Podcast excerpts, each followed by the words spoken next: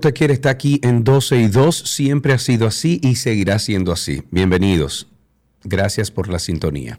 Esta es la 91.3, 91.1 FM. Hoy es miércoles, marzo 8 del año 2023. Mañana es el cumpleaños de mis hermanos mellizos, de Homero González también.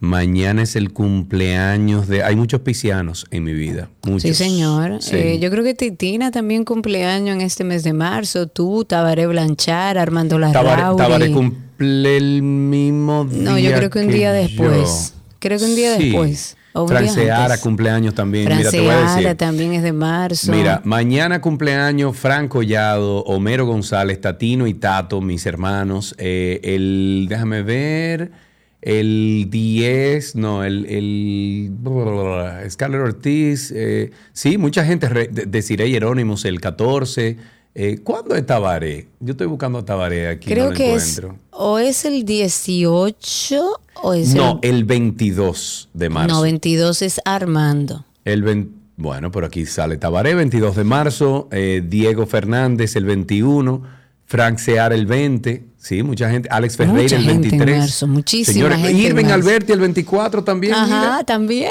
Oye. Mucha gente nice, está de cumpleaños este mes de marzo. A todos, eh, felicidades. No sé qué pasa con Twitter para nuestros amigos de Spaces que siempre se conectan por ahí. Hay como algo extraño, no nos deja conectar. Vamos a seguir intentándolo a lo largo del, programa, pero estamos en vivo a través de YouTube, a través de nuestra página 12y2.com y a través de la página de la 91.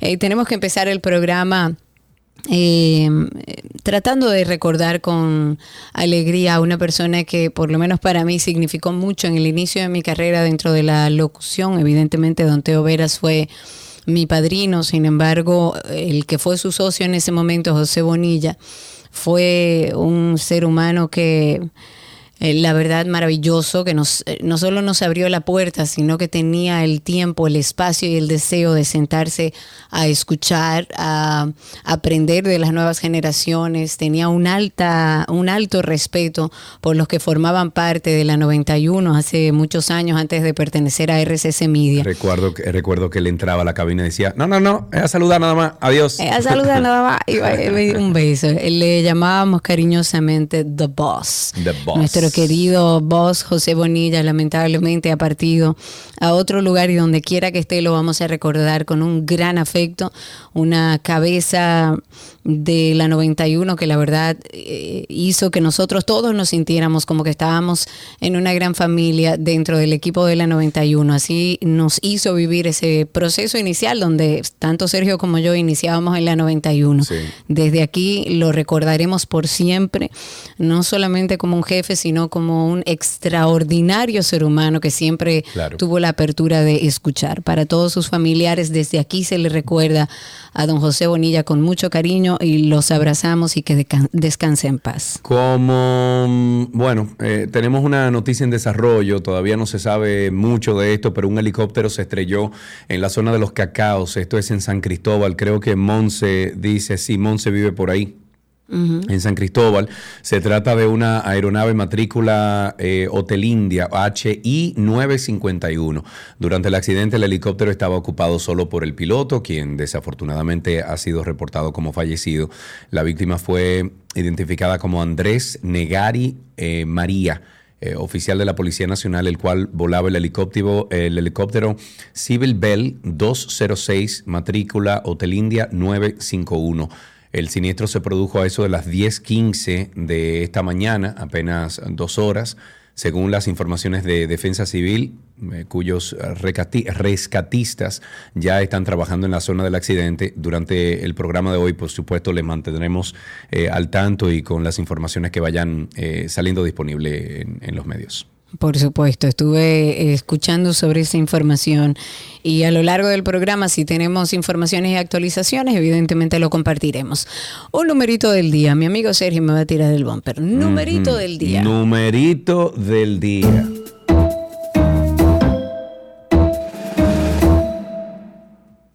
Ok. Numerito del día. Numeritos del día, pero de la mujer en este caso, a propósito del 8 de marzo. La Asociación de Bancos Múltiples de la República Dominicana, o como se le conoce, ABA, ha dicho que durante los últimos seis meses, perdón, seis años, el número de cuentas de ahorro y financiamientos de mujeres en la, en la, en la banca múltiple nacional ha aumentado entre un 17% y un 11.5% respectivamente, lo que según ellos evidencia un mayor dinamismo del segmento femenino como usuarias financieras.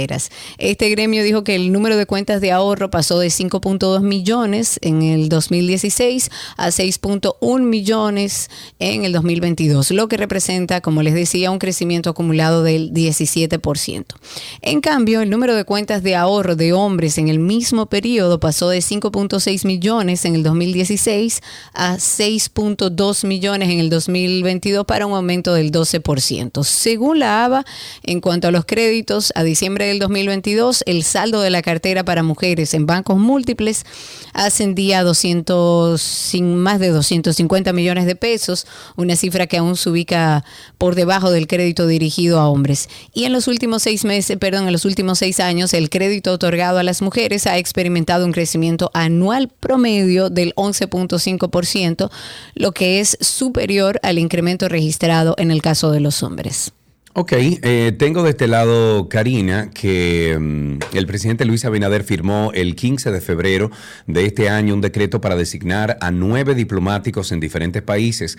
Lo que sorprende con esta noticia es que dentro de esta designación incluyese a Luz del Alba Jiménez Ramírez. ¿Recuerdas ese nombre, Karina? Sí, claro, ella, ella ah. era la que entró fue destituida. no, no, no, no, no, no, no, ella no fue nada. Ella fue la que fue destituida de su cargo como ministra de la Juventud por unos líos de corrupción. Claro, ella, ella había entrado después de Kimberly. La pregunta que me hice cuando leí la información es, ¿Luz del Alba fue procesada? No, pregunto. Porque... ¿Tú, te acuerdas, que ella...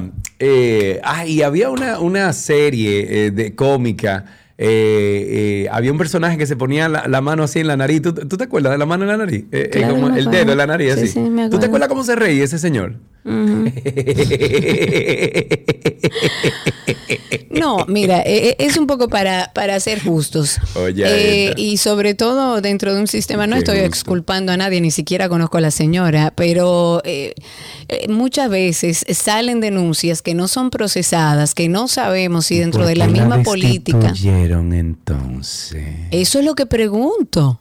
Porque, aquí hay muchos casos donde han salido denuncias. Por ejemplo, un ejemplo cercano es el de Linapa y él no está destituido. Ah, Entonces, ¿por qué la destituyen? Bueno, Hay pero un espérate, proceso de investigación, se estableció algo. Ay, Karina, esta exfuncionaria dirigente del PRM quedó nombrada como vicecónsul en el consulado de la República Dominicana en Barcelona, tío, del Reino Yo no lo hubiera nombrado igual, ¿eh? aunque no esté procesada. Yo no lo hubiera nombrado porque lo que parece es como si fuera un premio de consolación. Te sacamos de allí y te entramos ahí. Ahora, como trato de ser lo más justa posible lo que pregunto es, ¿Luz del Alba fue procesada?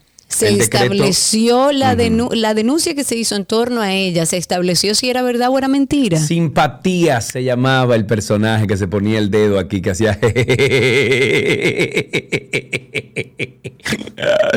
El decreto fue publicado con varias semanas de retraso por la Consultoría Jurídica del Poder Ejecutivo, esta misma institución que en noviembre del 2021 recibió un documento del consultor jurídico del Ministerio de la Juventud, José Manuel Vidal Tejeda, en el que denunciaba actos de corrupción que involucraron a la funcionaria. Con estos políticos, manito, no se puede. No, la verdad es que es difícil. Uno trata como de, de, de mantenerse lo más prudente posible en los comentarios, pero uno ha llegado a un momento donde nada le sorprende. Reitero, no sé qué pasó con esta funcionaria en su momento, si fue procesada, pero me parece que es una falta de delicadeza del gobierno, por decirlo de una manera elegante, del gobierno, porque bien no le hace. Si hay un escándalo alrededor de esta ex ministra de la Juventud, lo, lógico es que se establezca un proceso de investigación para determinar si realmente fue así o no fue así lo que establece próximo, la denuncia. Próximo tema, Karina, próximo tema, porque si nos quedamos ahí... Bien.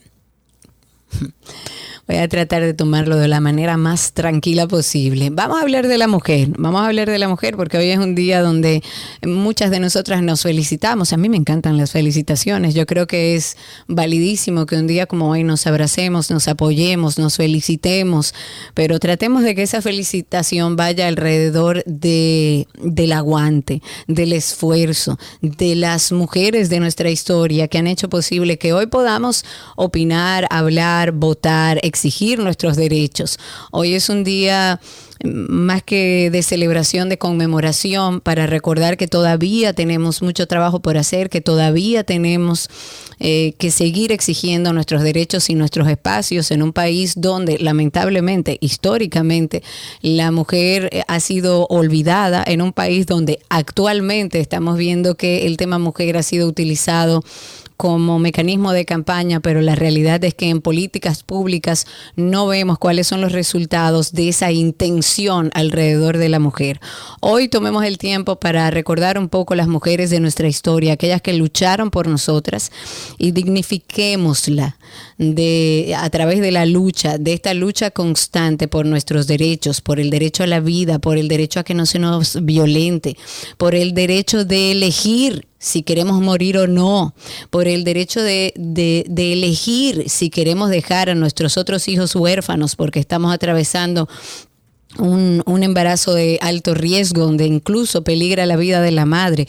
Ojalá y hoy sea un día que nos sentemos a hacer un trabajo interior, hacer ese viaje al interior y ver de qué manera podemos seguir trabajando y esforzándonos para que finalmente la construcción que se ha hecho del género femenino a lo largo de la historia de la humanidad podamos empezar a, a encontrar un lugar más estable y donde podamos vernos tanto hombres como mujeres de una manera más equilibrada temporada. Esto, para no dejar pasar el día, hoy tenemos algunas cosas dentro del programa que, tratan alrededor de la mujer a propósito del 8 de marzo. Hablemos del incendio de Valle Nuevo, señores. Vamos a hablar. El pasado 26 de febrero, bueno, lo, hemos hablado aquí bastante, eh, pero un poco para hacer un, marco teórico, el 26 de febrero se armó un lío, se desató uno de los incendios forestales más extensos en Valle Nuevo en los últimos 10 años. Y aunque el Ministerio de Medio Ambiente dijo que se inició en la zona de según lo que vamos viendo en los mapas satelitales de calor, lo que indica es que todo inició dentro del área protegida a más de kilómetro y medio del límite oeste de este importante parque, en lo que se conoce como agua de la piedra, así es como se conoce. Según una orden de arresto del segundo juzgado del Distrito Judicial de Asua del pasado 3 de marzo, se está acusando al ciudadano Cleniester Ramírez Familia de provocar un incendio en Agua de la Piedra. Sin embargo, en el día de ayer, durante un encuentro con la prensa que estuvo el que, que armó el Ministerio de Medio Ambiente, encabezado por su ministro Miguel Seara Hatton, eh, él fue eh, consultado sobre cuál es la situación de la persona señalada como responsable del hecho, pero las autoridades, o por lo menos lo que yo sentí, corríjanme si no es así, trataron de evitar de dar como muchos detalles, debido a que según ellos, ellos están en un proceso legal.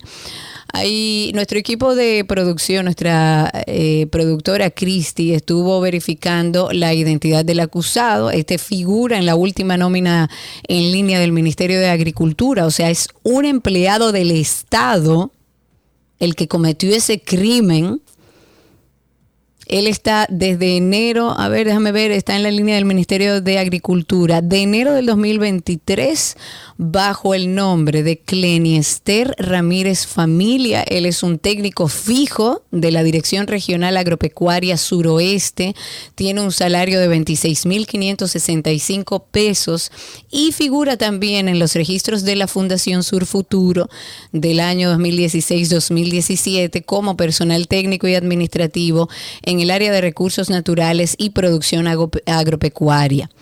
También hicimos el intento, llamamos al Ministerio de Agricultura con la esperanza de que, bueno, al menos nos confirmaran desde cuándo este señor está laborando ahí en, agricultura, eh, el que hoy es acusado de ese crimen medioambiental que cometió en Bañe Nuevo, pero bueno, los empleados parecían como que iban, lo que ustedes están acostumbrados a escuchar aquí en el programa con los ejercicios que hemos hecho, es, ah, déjeme ya pasar, no, eso sí, déjeme, espérese, que esto no es aquí. Ay, doña Karina, ay, sí, espérese, la voy a pasar. Tú, me permites, por favor, eh, compartir ese audio, ¿me puedes decir que no? Nuestra productora. Ok, mándaselo a Sergio. Vamos, a, vamos a escuchar esta llamada. Esta es nuestra productora de cabecera. Envíamelo por WhatsApp. Exacto, que tratando de buscar más información, tratando de investigar desde cuándo labora esta persona dentro de este ministerio y tener más informaciones más allá del portal de transparencia en la página, que sabemos que muchas veces está desactualizado, como en este caso, eh, pues tratamos de hacer esa investigación y, y oigan ustedes cómo tomaron la llamada de nuestra productora, que ellos iban pasando la bola, parecía la pelota caliente. Pero eso Escuchen siempre, Eso es siempre. Nunca, nunca es diferente. Eso es siempre aquí en este país. Tú llamas a los sitios y nada. Y te dicen, mira, pero espérate, que vamos a hacer esto, que lo otro, que si yo qué. Eh, ¿Por qué el audio nos dice que no baja?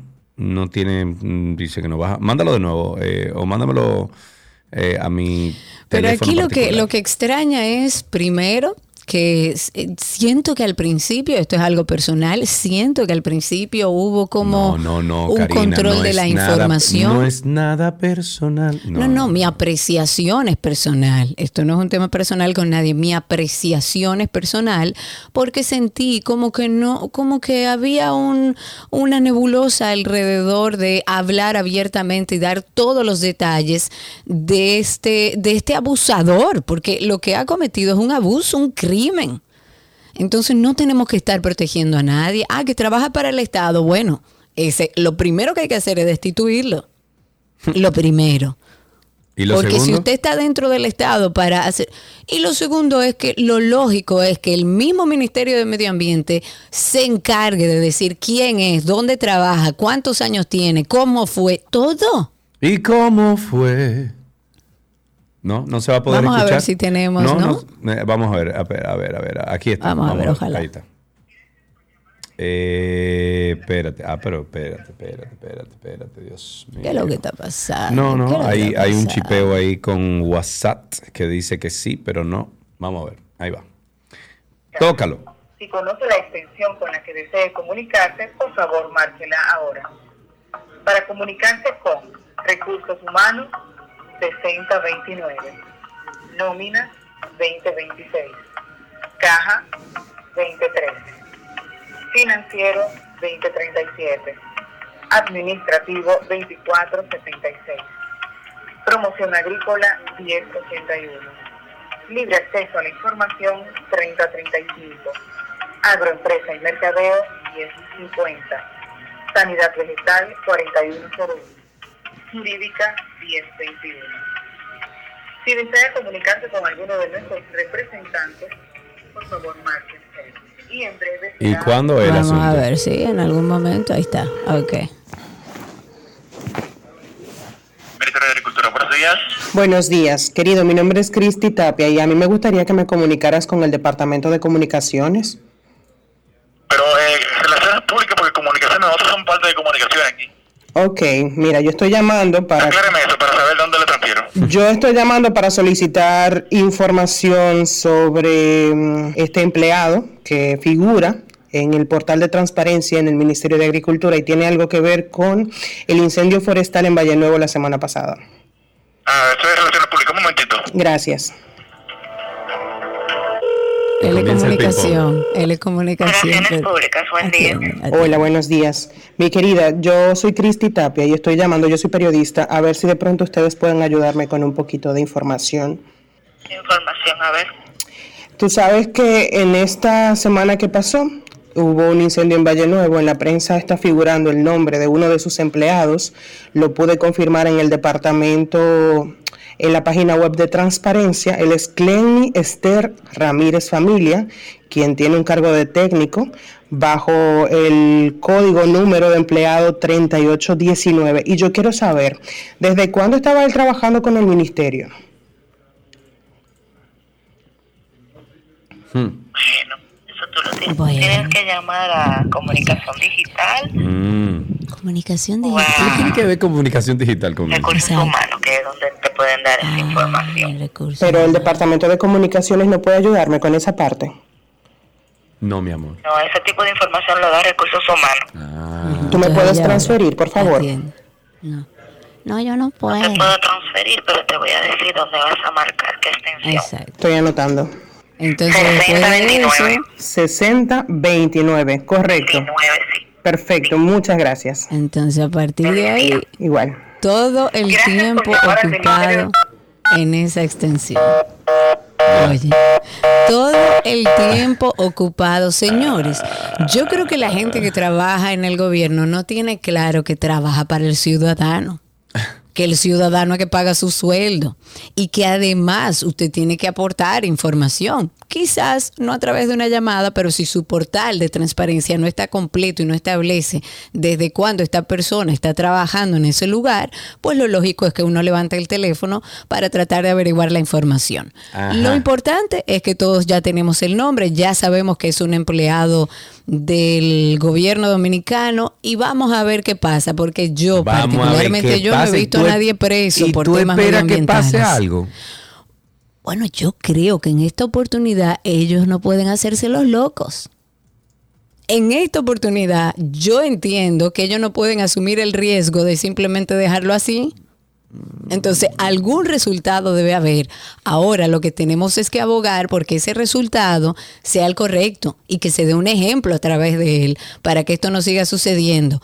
Aunque va a seguir sucediendo si no tenemos bien protegidos o bien protegidas nuestras áreas protegidas. Ok, muy bien. Seguimos con otros eh, temas. En este caso, según un artículo internacional, las mujeres tienen un estilo de vida que las lleva en promedio a emitir menos gases de efecto invernadero que los hombres. A mí bueno, puede ser, ¿por qué no? Adquirimos hábitos sostenibles más o sea, rápido. los especialistas en economía aseguran basarse en un estudio, en un estudio sueco del 2021 que afirma que las tendencias de consumo de los hombres causan como promedio un 16% eh, des- 16% más de gases de efecto invernadero que las mujeres. Y esto es debido a que los hombres consumen más carne que las mujeres, utilizan más el vehículo y gastan más en bienes de consumo. En el 2021 los hombres solteros emitían como promedio de 10 toneladas eh, de estos gases de efecto invernadero en comparación con las 8 toneladas de las mujeres solteras. Durante la investigación se citaron estudios de la ONU que estable y es verdad, es verdad, ustedes se conforman con un carro chiquito, nosotros tenemos que tener un carro Sí. grande, nosotros tenemos que tener motores, nosotros tenemos que tener, eh, bueno, comemos más carne, o sea, es, es verdad, yo sí, sí. No, pero además yo creo que ha- hay un tema de sensibilidad que es innato en la mujer, que yo creo que eh, eh, si hacemos un estudio o un levantamiento de si hay más hombres o mujeres que tienen la tendencia a vivir de una manera más sostenible o de promover una vida sostenible, yo creo que hay más mujeres que hombres. Esto es un, esto es un comentario alegre, no tengo idea. O sea, Dicho- mujeres, mujeres no, eh, hombres que mujeres que producen gases más, de efecto. No, más mujeres, o sea, son más las mujeres que por su sensibilidad Ahora eh, sí. están más prestas a vivir de una forma sostenible, más Ahora que el sí, hombre, a eso ahora me sí, refería. ahora sí, ahora Ahora sí. lo corregí. Dicho eso, recuerden ustedes que tenemos nuestro podcast de Karina y Sergio After Dark. Por ahí tenemos muchísimos temas de alto interés, todos relacionados a la salud mental, todos relacionados ah, también al bienestar. Aportamos información para que podamos ir revisando primero qué nos pasa y segundo qué podemos hacer con eso que nos pasa. Y es el tema de los que están a tu alrededor, porque muchas veces lo difícil de estos procesos es que no hay manera de explicarle al otro lo que tú estás sintiendo, no hay forma. Fue muy, muy difícil porque ni yo misma me entendía. Entonces, si yo no me entendía, ¿cómo me iba a entender el otro? Yo estaba retraída, empecé a deprimirme y a sentir algo que yo nunca había sentido, que era la sensación de no querer vivir. va a notar un cambio en su forma, principalmente de percibir la vida. Va a tener una sensación de tristeza o de nostalgia, se puede tornar irritable, empieza a aparecer sentimientos de que valgo menos que los demás, ese sentimiento de desesperanza. Y según los expertos, la depresión podría ser la próxima pandemia. Oye, o sea, ya estamos hablando de una próxima crisis generada por la crisis que acabamos de vivir. Oye, ¿cómo que estamos? Karina y Sergio. After Dark. Karina y Sergio After Dark está en todas las plataformas de podcast. Nos buscan como Karina Larrauri o Sergio Carlo Podcast. eh, o te entra a Google y pone en Google ahí Karina y Sergio After Dark. Y voilà. Todo lo que quieres está en 12 y 2. Let's go. Let's go. There's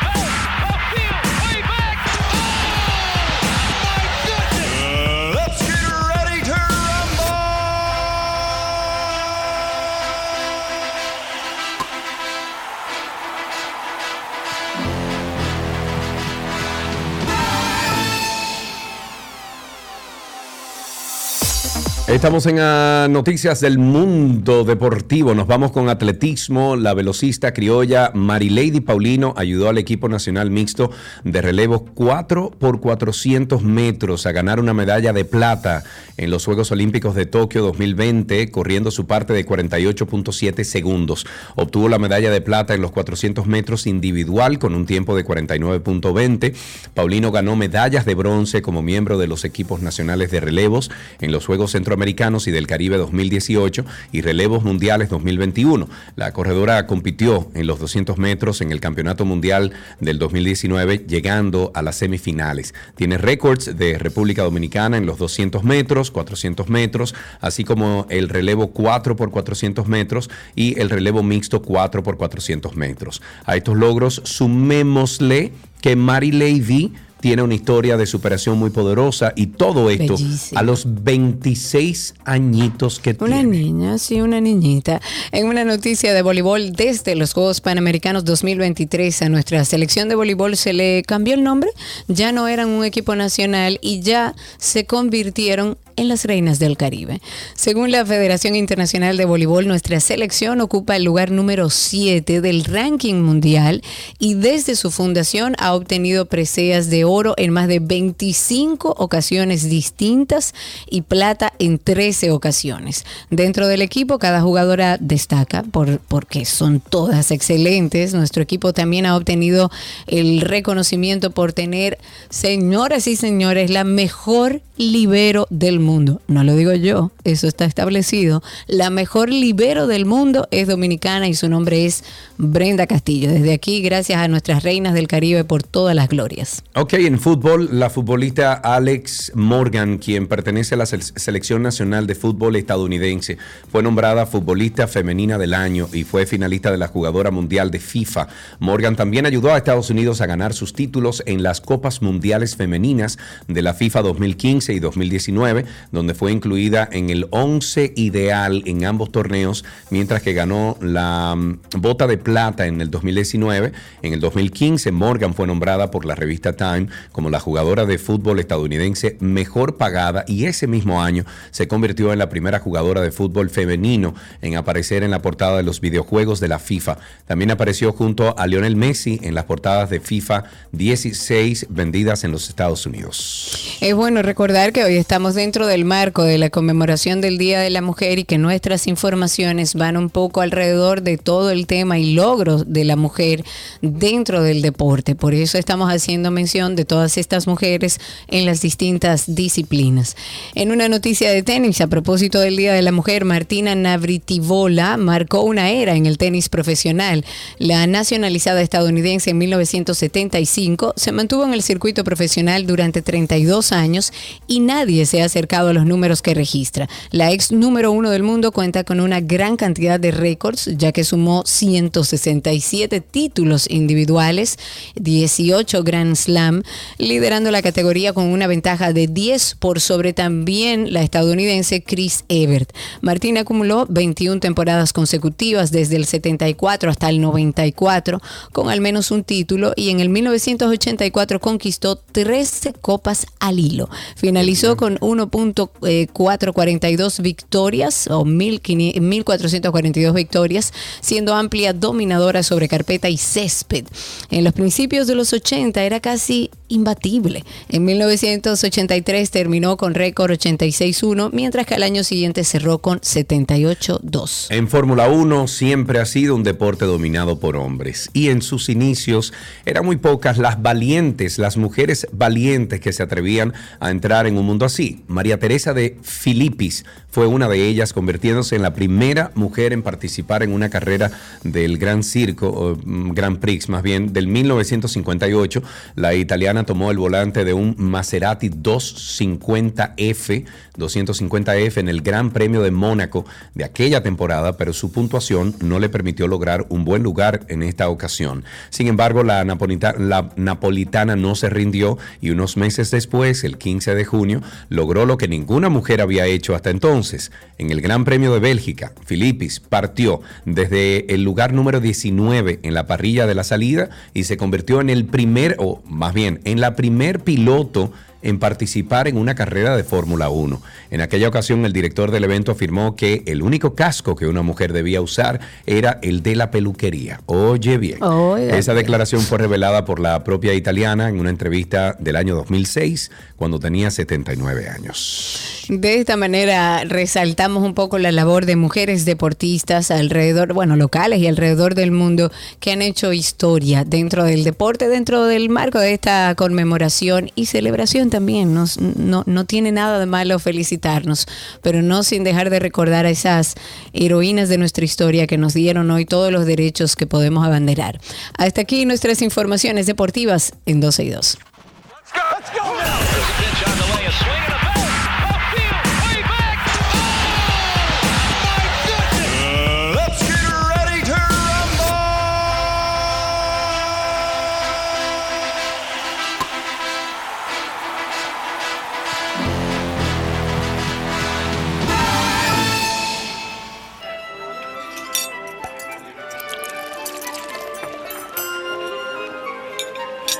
Ulala me Ulala, se mancha comida de Gabrilapas que se pone y me Hola Me Gaby. Me Muy bien. Hola. ¿Cómo están? Todo bien. Feliz miércoles.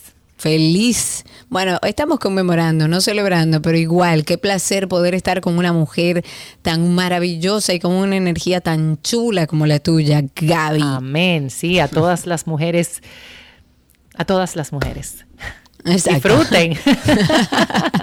Tenemos una excusa para disfrutar hoy, aunque se Una más. conmemora y no se celebra, es una buena excusa para celebrarnos como mujer en todo el extenso, inmenso de la palabra. Gaby, vamos a preparar hoy otra receta con papa. ¿Hoy qué preparamos? Vamos a hacer unas croquetas de papa con jamón y queso. Ay, qué rico, qué rico. Esto es una receta como de... eh, son muy ricas. De hecho, voy a, voy a subir el, el videito para que, que vean qué fácil son. Y, y- e iba a decir que esto es una receta como de, de comida reciclada, porque si haces puré, y Ah, te claro. puré, pues entonces vamos a preparar estas deliciosas croquetas. Que la- las puedes hacer tipo albóndigas, es decir, eh, redonditas o alargaditas como, como croquetas. De hecho, nosotros la hemos preparado en casa como almuerzo con una ensalada verde y va perfecto. Eh, y la puedes también hacer para más pequeñitas, para picadera. La puedes acompañar con una salsita de esta que nosotros, eh, la salsita rosada o la salsa golf, que es la mayonesa con, con el ketchup y va Qué riquísima. muy rica. Con uno, y de hecho, o huevito de codorniz. Ay, Ay, Dios mío, mi infancia. Ay, ahora me acabas de acordar que yo tengo dos cajitas de huevitos de codorniz en casa. Tengo que Ey, hacerlo. bien. Gracias. Mira, podemos Eh, hacer una semana de receta con huevito de codorniz. No. También. Sí, la verdad te que di una idea. ¿Por- ¿Por, qué será que eso nos recuerda a nuestra infancia, eh, Cari? Yo no sé, pero yo comí bastante eh, eh, eh, huevito de codorniz con esa salsa rosada. Ay, yo también, yo también. Bueno, pues te decía que la vamos hoy a rellenar de jamón y queso, pero la puedes rellenar solo de queso, la puedes rellenar de, de espinaca, las puedes rellenar de, de diferentes cosas que, que quieras, porque cae súper. E inclusive la, simplemente puedes hacer la forma y no rellenarla de nada. Claro, Claro. que lo, lo rico es que te encuentres algo dentro. Claro. Pero como te decía, lo vamos, vamos a partir de una base de puré. Es un puré que de- tiene que estar eh, con textura, es decir, durito. Vamos a utilizarlo a temperatura ambiente, eh, que es lo que nos va a ayudar para dar la forma a las croquetas. Entonces necesitamos tres tazas de puré de papas, una taza de jamón el- de tu preferencia, cocido, que lo vamos a tener picadito. Yo les recomiendo también que lo pueden hacer rallado, porque así lo mezclas con, con el queso y es mucho más fácil para rellenar. Eh, una taza de queso mozzarella rallado, o puede ser queso cheddar o Monterrey Jack, que derrite súper bien, o Gouda, un queso que, que derrita. Tres cucharadas de mantequilla derretida, un cuarto de taza de leche entera, dos huevos batidos, pan rallado o, o panko, si lo quieres más crujiente, y luego entonces aceite para freír. Lo que hacemos es que vamos a mezclar el puré de papa, que ha- hay dos formas de hacerlo. Eh, mezclas el puré de papa con el jamón y el queso, si quieres, y, simplemente entonces haces las, las croquetas. Es decir, mezclas el puré de papa con el jamón, el queso, la mantequilla y la leche. Entonces ya ahí tienes todo, la- le das la forma, le, le puedes dar un toque de sal y pimienta y pasas la masa ya hecha de las croquetas por huevo batido, pan rallado y llevas a nevera a que se compacte para entonces luego freír. Hay otra versión que es tomar el puré, agregamos un poco de, de leche y la mantequilla líquida para tener una, un puré manejable, pero el, el puré inicial tiene que estar durito. No sé si me explico, porque no es lo mismo tú agarrar un puré suavecito que esté todavía algo caliente para formar que ya un puré frío. Claro, que esté más compactado. Exacto. esa es la Claro, y puedes armar la bolita más fácil. Eco.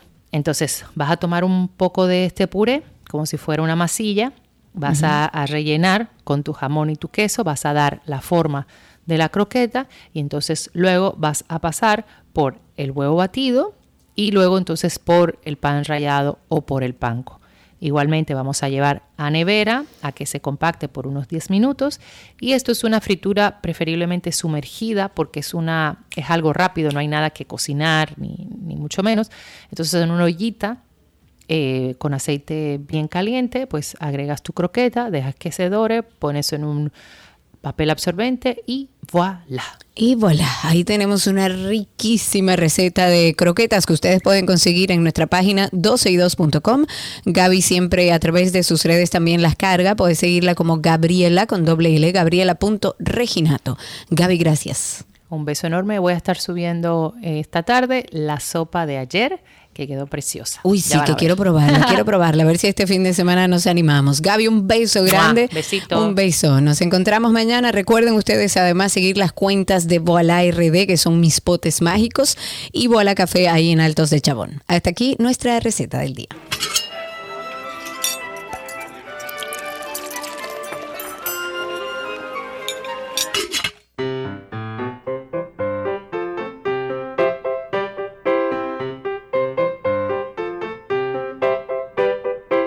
Suena ahí siempre esta cancioncita que le dice a princesas como Natasha que puede hablar con nosotros. Natasha, ¿cómo estás? Hola, buenas tardes. Hola, yo estoy bien. Ah, qué bueno. ¿Qué edad tú tienes? ¿Cuántos años? Yo tengo 11 años. 11 años. Muy bien. ¿Fuiste al colegio esta mañana, Natasha?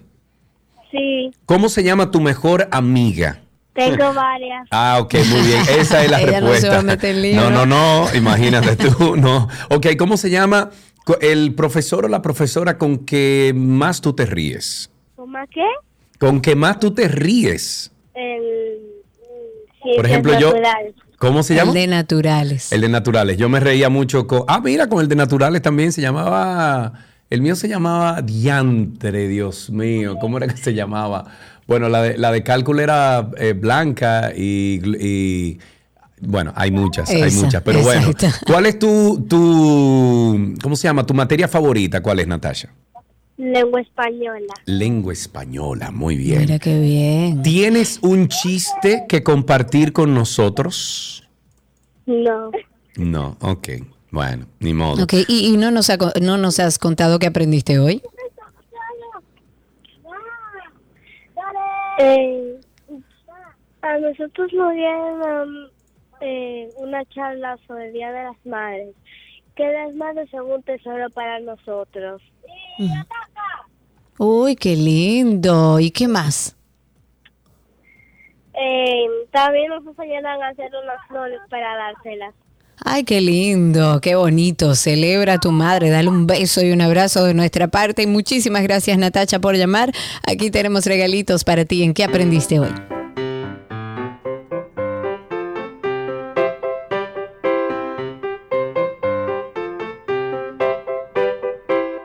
Todo lo que quieres está en 12 y 2.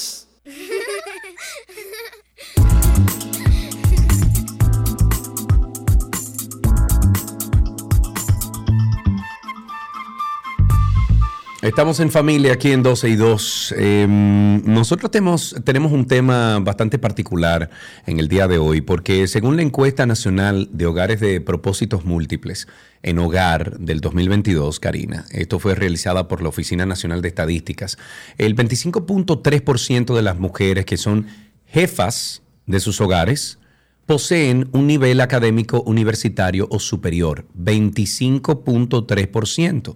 Este porcentaje es mayor al de los jefes de hogar, de los hombres, que alcanza solamente un 20.3% en la República Dominicana. Es que yo no sé si, si bueno, no, sé cómo andan los números y las estadísticas, pero la realidad es que en las universidades a simple vista te puedes dar cuenta que hay más cantidad de mujeres estudiando que de hombres.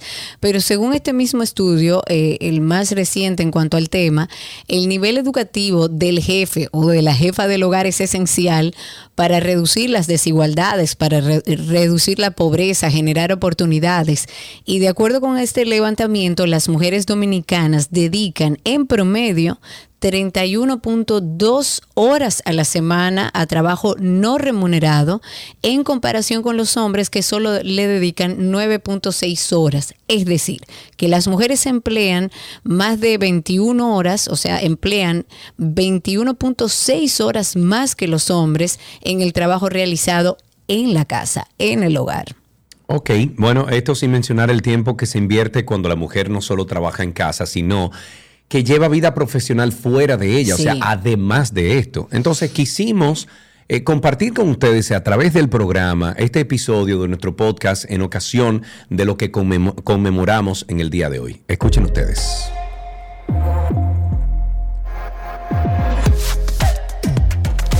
Karina y Sergio, After Dark. Saludos, hola, bienvenidos a otro episodio de Karina y Sergio After Dark. Y, y, yo quiero empezar, Karina, haciéndote una preguntita a ti. ¿Ok? Vamos a ver si puedo contestarla. ¿Das por sentado el esfuerzo que pone tu madre a sus labores? Bueno, por sentado no. Yo creo que en mi vida de adulto he podido entender el sacrificio que implica ser madre. Ok, o también se puede hacer la pregunta a las amigas y madres que están escuchando este podcast. ¿Has sentido algún tipo de sobrecarga algún día? Sí, sí, sí, sí, y mil veces sí. Yo que soy madre, sé que cuidar supone un esfuerzo mental, señores, porque a veces ese esfuerzo mental que implica ser madre, que implica llevar una familia, no lo tomamos en cuenta, como que a veces hablamos del estrés de otras cosas, pero también hay un, hay un estrés mental porque requiere de organizar, de planificar, de tomar decisiones y todo esto supone un gasto de energía física y psicológica, pero también absorbemos mucho esa, esa energía mental porque estamos pendientes de todo, de los dolores ajenos, de intermediar okay. en los conflictos familiares, de absorber mm. energía mental wow. para acompañar a la visita médica, de sostener a nuestros hijos en medio de una situación difícil, también. del llanto. Señores, es mucho. Ok, mira, además de todo esto que tú acabas de mencionar, también las madres trabajan. Casi todas hoy en día trabajan. Encima de todo eso que tú acabas de mencionar, también trabajan. Entonces, por esto quisimos dedicarle un episodio a la sobrecarga familiar que tienen las mujeres al ser madres y al mismo tiempo trabajar y hacer muchísimas cosas. Sí, señor, y para esto nos sentamos con alguien que puede ayudarnos como a encauzar este tema, con la licenciada Karen González. Ella es psicóloga clínica y de salud, es terapeuta familiar, es directora del equipo multidisciplinario de salud mental Centro Integral Lotus, pero además es docente. Karen, bienvenida, gracias por estar con nosotros. Hola, hola chicos, gracias a ustedes. Karen, qué bueno tenerte aquí en este episodio de, de Karina y Sergio After Dark. Y tal y como explica la psicóloga e investigadora española Trinidad Núñez, la posibilidad de conciliar entre la vida personal y la profesional ha sido uno de los retos que ha marcado a la mujer contemporánea.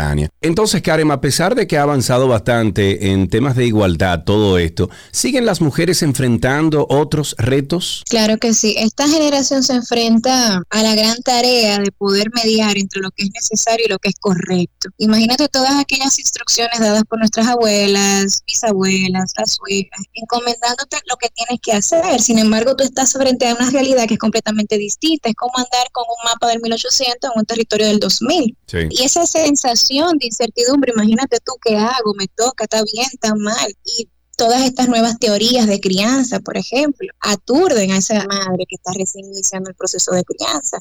Y se encuentran con estos retos, la mujer moderna, de ser moderna siendo tradicional, de ser innovadora, de ser retadora, de ser desafiante, pero siendo entregada, siendo abnegada, siendo la mujer y madre perfecta. Entonces, tenemos, claro, una, un tremendo desafío intentando fusionar todo esto. Todo junto, todo junto, Karen, porque es como tú dices, y me encanta el ejemplo que das, porque sí hemos logrado muchísimas cosas como mujeres, hemos podido avanzar en el plano profesional, ahora eh, trabajamos, ahora somos parte también del ingreso que llega a casa y es una carga ya de por sí. Pero además nos hemos quedado, como tú dices, en lo que era el modelo de antes de mujer. O sea, seguimos haciendo lo mismo de siempre, que ser madre, ser cabeza de familia, no es fácil, pero además hemos sumado algo a eso. Y entonces, ¿cómo podemos nosotros identificar o como mujer liberar un poco la presión que tenemos a nivel cultural y social para no llegar a ese momento de sobrecarga que vive la mayoría de las mujeres hoy en día? La mujer tiene que tener su proyecto y el proyecto debe ser ella misma. La visión de que ser poderoso es poder con todo es completamente arbitraria. Sí, por favor. Ser poderosa no es poder con todo, no. Ser poderosa es tener límites, ser poderosa es tener permisos, ser poderosa es también saber cuándo delegar. Ser poderoso, Karen, también es saber decir que no cuando hay que decir que no. Ser poderoso es saber decir que no, claro que sí.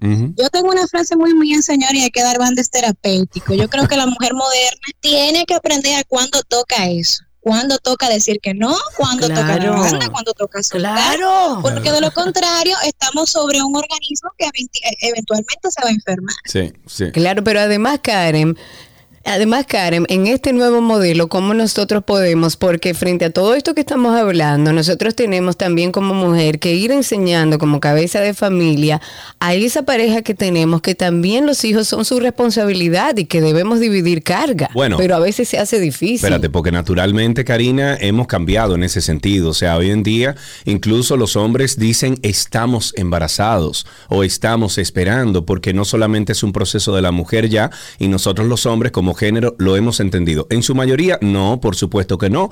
Hay algunos de nosotros que hemos, eh, nos hemos modernizado eh, y yo me considero de esos que, que, por ejemplo, entiendo que hay que dividirse todo lo de la casa. Incluso una conversación, Karen, que yo he tenido con mi esposa es que yo le digo, mi amor, si algún día tú ganas más dinero que yo, yo me quedo en la casa con mis hijos, tranquilo, no hay problema, yo me la busco. Bueno, yo conozco parejas así que trabaja la mujer, pero esa no es la norma. No es la norma, es lo que estoy diciendo. No es la norma y les voy a dar un, un pequeño hint. A veces la gran desventaja que tiene una pareja no es necesariamente el cónyuge, a veces es la familia. Es así. En el sentido, una pareja puede pre- perfectamente racionar y organizarse y decir, bueno, mira, yo gano más, el masculino se queda en casa, pero entonces tú tienes la suegra. Mira, ¿y cómo así que tú vas a fregar? Sí. Mira, pero, Ajá. pero y esa mujer no tiene sus hijos. Sí, o sí, sí. tal vez no es la suegra, tal vez es el suegro, tal vez es la tía, tal vez es un familiar allegado. Sí, pero son códigos viejos que han cambiado en la nueva generación. Y a lo mejor yo nunca le diría a mi hijo de que, mira, eh, tú tienes que dejar que la mujer cocine. No, al contrario. Hey, mi hermano, mire, cocínele a su mujer, vaya. ¿Tú entiendes? Si usted... Eso que tú has dicho, Sergio, es elemental, porque cómo podemos nosotras liberar a las mujeres, tenemos que enseñar a nuestros hijos que mamá es limitada. Ujú. Hay un viejo presagio que la mujer puede con todo, que la mujer puede con eso y más, y no, ella puede, pero no tiene que. Exacto. Exacto. No es obligado, señor. Exacto. Y es a nuestros hijos precisamente quienes nosotros tenemos que educar qué significa el no. Y aquí hay un reto que tiene la mujer moderna y es la culpa. Sí. Se siente culpable de no poder con todo, se siente mala, siente que le está faltando. Y ese es realmente uno de los códigos eh, antiguos que nos queda en ese cerebro femenino, de estar presente, de estar siempre disponible, de estar siempre dispuesta, a pesar de que físicamente no pueda. Y como decía ahorita, ahí es donde ese cuerpo, ese organismo enferma, porque este nivel de carga, de estrés, de esfuerzo, de sacar de abajo donde no se tiene, eventualmente lleva a un desgaste y un desgaste que muchas veces puede ser bastante difícil. Así es, hay algunas cifras, Karen, que confirman que,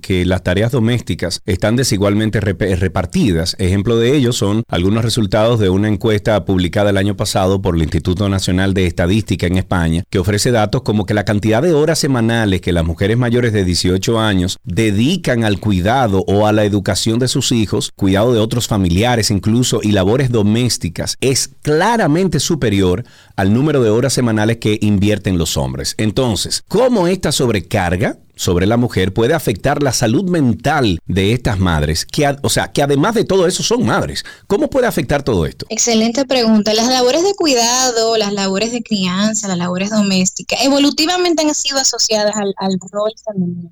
Esto en principio, porque es que evolutivamente el cerebro de la mujer hormona para amar. Literalmente nuestro cerebro se modifica en el momento de la maternidad y la lactancia para asegurar la supervivencia de la cría, del hijo, y con ello ofrecer mejor calidad de vida. Y este cerebro, una vez se convierte en madre, no vuelve para atrás. Nosotros, evolutivamente hablando, estamos diseñadas para el cuidado, pero ¿qué sucede? Estamos diseñadas evolutivamente, pero socialmente estamos encomendadas a ser productivas, a no ser cargas y todo esto. Imagínate este cerebro sobrecargado por doble tarea, ambas bastante eh, demandantes, ¿ya? Desgastantes. Claro. ¿A qué conlleva? Conlleva, en primer lugar, a una autoestima completamente desorbitada. O sea, esta mujer no sabe en base a qué definir cuál es su tarea, en base a qué definir cuál es mi rol, qué tengo que hacer. Tú tienes también este estado de estrés crónico que hace que la capacidad objetiva de esta mujer se vea reducida, porque obviamente tantas cosas hay que darle mente al mismo tiempo y todo urgente, en algún momento se va a saturar, claro que sí. Claro, claro. Precisamente por eso son el, somos las mujeres, el grupo focal, que está más relacionado a trastornos del estado de ánimo, a bipolaridad tipo 1 o 2, trastorno de consumo por alcohol, por ejemplo, trastorno dismórfico corporal y sobre todo trastorno de ansiedad generalizado. O sea, imagínate todo este, este compendio de enfermedades que tienen nombre, o sea, son femeninas. Por esa razón es que es importante visualizar y defender la salud mental materna, porque esa mujer está criando. Claro, Sí, claro. sí, sí, sí, esa sí. mujer está Sí. sentando las bases del equilibrio psicológico de ese individuo que está en formación.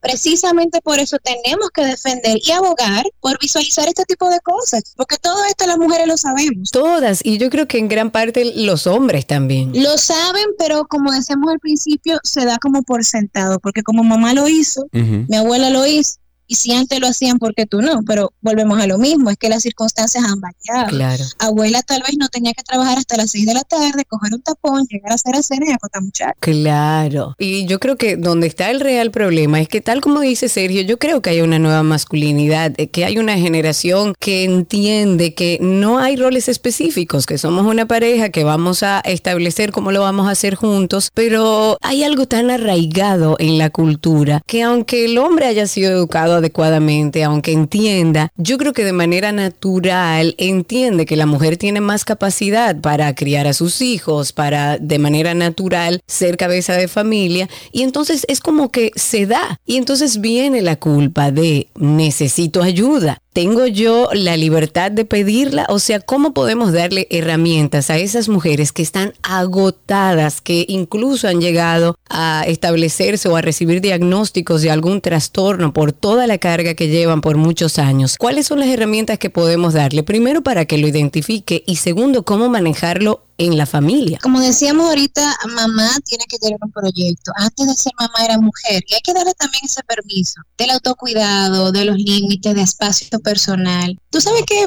mm, aquí voy, a, inclu- voy a introducir un nuevo tema y es que a veces la perfección deshumaniza. Sí. A veces no es un tema de que yo te menosprecio o te desestimo, a veces es todo lo contrario. A veces yo te doy responsabilidades que no te tocan porque te veo sobrefuncional. Claro. Sí. A veces yo no tomo en consideración tus necesidades porque siento que tú no las necesitas y a veces nosotras pecamos en minimizar nuestras necesidades emocionales para que no nos vean débiles. Es así, es así, totalmente. ¿Cuál sería el papel, Karen, entonces, que juega, eh, lo hemos mencionado varias veces en esta conversación, la masculinidad positiva dentro de esa sobrecarga familiar en la madre? ¿Cómo juega ese papel el, el- el hombre?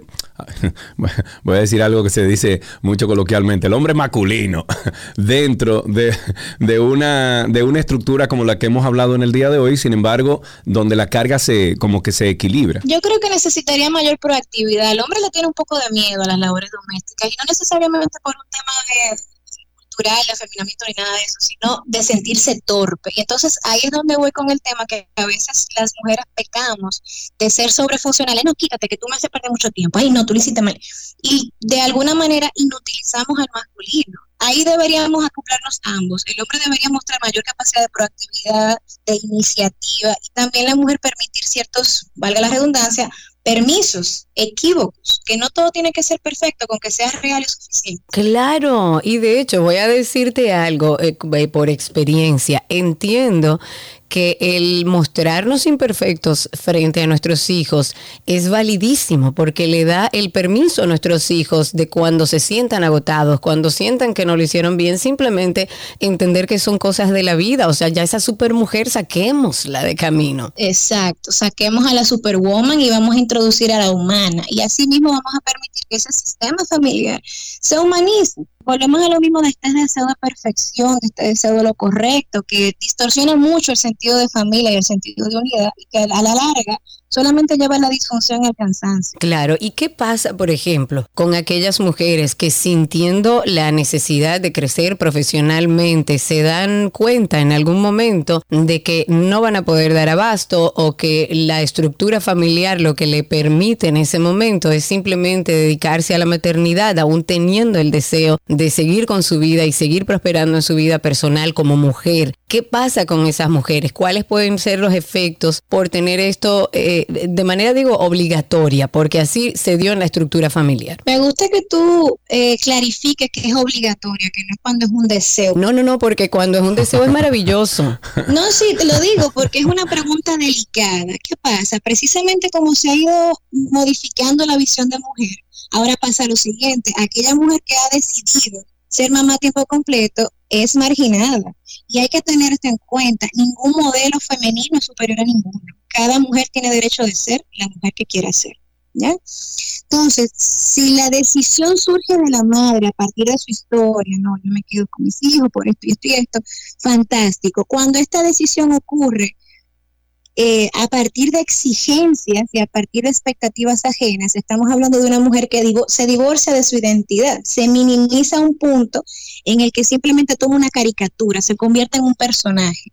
Naturalmente, esto va a ser factor de riesgo para el desarrollo de trastornos depresivos graves e incluso eh, trastornos incluso hasta psicóticos. Este es un tema que yo hablo mucho. Eh, cuando hablo de salud mental materna, porque nosotros nos vamos mucho a la depresión, depresión postparto. Hay todo un abanico de enfermedades de las cuales no se habla. Ahí tenemos eh, la bipolaridad, ahí tenemos estos brotes psicóticos, ahí lleva eh, disfunción en la pareja y a veces se debe precisamente a este ideal de perfección inalcanzable en la que esa, esa mujer se quiebra. Eh, apoyándome en eso que acabas de decir, algunos consejos finales, Karen, para aquellas madres que desean mm, bajar la carga. O sea, yo diría que equilibrar la carga, no bajar la carga, equilibrar la carga con su pareja, con su familia, con quien está alrededor, para poder dar paso a las cosas que ella como individuo quisiera realizar. ¿Cuáles son cinco o tres consejos que das? Vamos a ponerlo por número. Consejo número uno, es bueno identificar ese discurso interno. Presta atención a cuáles son tus prohibiciones y tus permisos. Si de- tú te das cuenta que es desigual la carga, pues toca balancearla. O sea, si hay más prohibiciones que permisos, pues toca darle la vuelta. Presta atención a esa caricatura, a esa imagen que haces de ti. ¿A qué le das más peso? ¿A lo profesional, a la, a la pareja, a la madre, a ti?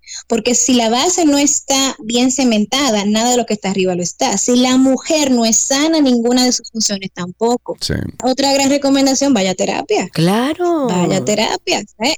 Esto es un mal humano y sí. se trabaja desde la humanidad. Y no le tenga miedo a romper paradigmas. Romper paradigmas causa ansiedad, causa miedo, pero libera. Y es preferible encaminarse al recorrido de la libertad, a encadenar a todas las generaciones venideras, porque si no lo haces, les ruedas la carga a tus hijos, a tus hijas. Es así. Y me imagino también, Karen, que, que hablar con la pareja, o sea, sentarse seriamente, Claro. eh, hablar y decir, mira, yo de ahora en adelante quiero que tú hagas esto o que hagas lo otro. Por ejemplo, el otro día Gaby me dijo, mi amor, eh, ayúdame en algo. Y yo, bueno, no lave mi ropa, yo la lavo. Pero me dice, ¿y cuándo tú la vas a lavar? Digo yo, cuando yo tenga tiempo. No te preocupes por eso, yo la voy a separar. De ahora en adelante tú lavas tu ropa y yo lavo la mía. Excelente, no hay problema. Porque es, eh, es eso, es nivelar, nivelar, nivelar. No, y entender también, porque a veces eh, cuando las mujeres llevan las riendas del hogar y empiezan a identificar que están sobrecargadas y quieren empezar a soltar, también que tenga la capacidad y las herramientas de entender que aquello que delegamos, la otra persona también lo hará a su forma, porque a veces decimos, ok, me voy a descargar y le paso esta carga a esta persona, pero me cargo porque entiendo que no lo está haciendo como yo pienso. Eso es parte de.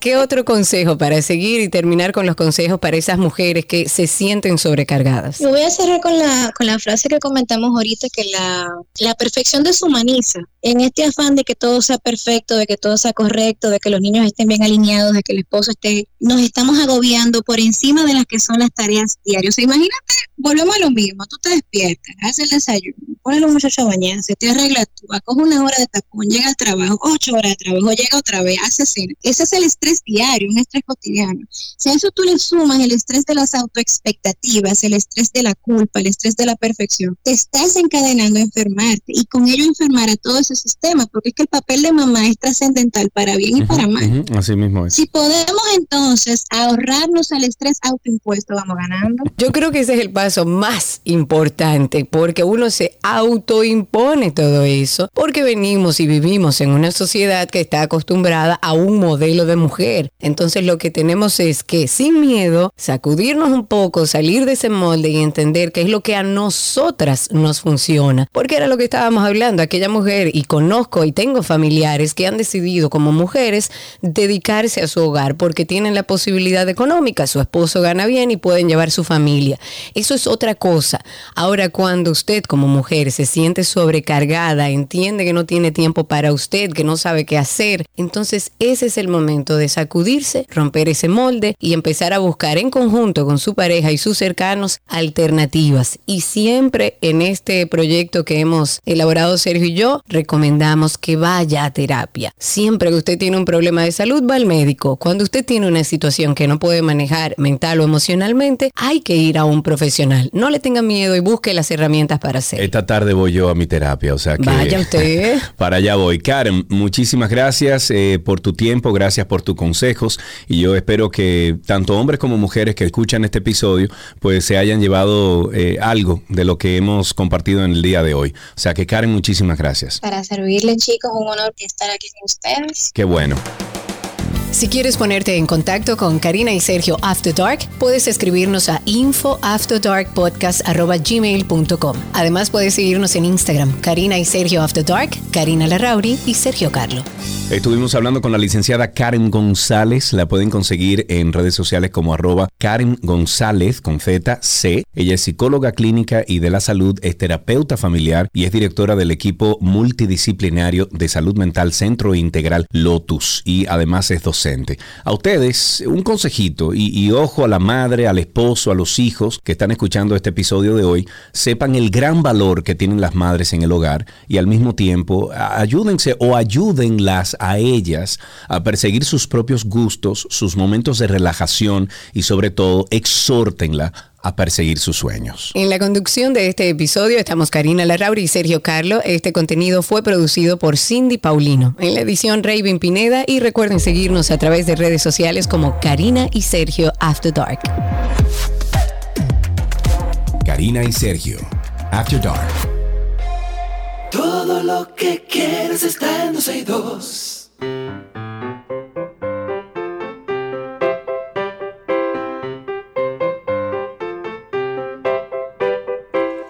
Eso que escuchan ustedes ahí es la alarma, es la, el llamado que se le hace a los príncipes y a las princesas de este programa para que se comuniquen con nosotros y hablen con nosotros y nos digan cómo le fue esta mañana en el colegio. Ahí tenemos a Jimena en la línea. Buenas tardes, Jimena, ¿cómo estás? Bien, Qué bueno, Jimena, ¿qué edad tú tienes? ¿Cuántos años? en cinco. Si yo te digo, brinca la tablita que tú... ¿Cómo dice la canción? Brinca la tablita. Que yo la... Que yo la- Ok, bríncala tú. Ya eso no se usa. No, eso no se, ¿cómo No, que ya eso no se, usa? Perdón, perdón, perdón. Jimena, tú te sabías la canción, ¿verdad que sí? Em, cuando yo era pequeña, creo Cuando que tú la eras pequeña, porque ya tú eres grande, pero cuando tú eras pequeña, Sí. yo, tú la cantabas. Sí. Ok, ¿y ahora qué tipo de canción tú cantas? Mm, de los grandes. De, lo grande, por ejemplo, Shakira y. Karol G, no sé, algo. ¿cu- ¿Cuál? Em, Karol G. Carol G, claro, claro, Carol G. Y cuéntame qué aprendiste hoy en el colegio, Jimena. Em, eh, Ajá. que jugué mucho, comí la merienda, hablé con mis amigos. Y también jugué con mis amigas en el patio y Uy, qué hicimos divertido. actividades. Ah, muy bien. ¿Y le hablaron Ya. hoy en el colegio del Día de la Mujer? Ujú. ¿Y qué hablaron? ¿Te acuerdas algo? Em, que, que es el Día de la Mujer y ya. Que es el Día de la. Mujer y ya. ¿Y tú te sabes algún chistecito, una adivinanza? ¿Qué más se puede hablar ya, el Día de la Mujer? ¿Algún chistecito, una adivinanza? Ujú, Adelante. ¿Cuál es el chiste? Adelante, Jimena. Había una gallina que, que quería pasar la calle porque, porque quería llegar a la granja. ¿Y entonces? ¿Cómo? Y ya. Y ya, eh, ok. ya, se acabó. Ya se acabó. el chiste. Ya se acabó. Jimena, muchísimas gracias por llamar. Hasta aquí, ¿qué aprendiste en el día de hoy?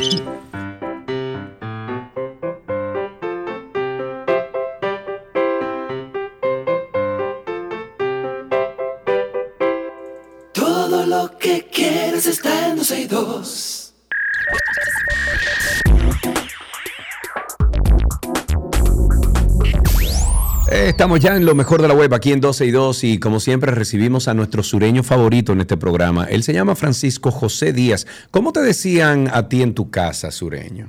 Me decían Frank.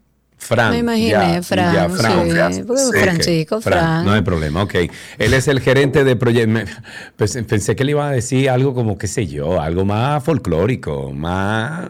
El nombre mío, por ejemplo, que yo tenía como chiquito, no se puede decir en la radio. Eh, No, muchos de los míos tampoco, mis apodos tampoco. Bueno, pero Francisco- CJ y Fran- otras cosas. Francisco es el Ese gerente de- muchacho sí, J. Eh, sí, exacto, entre Era otras cosas.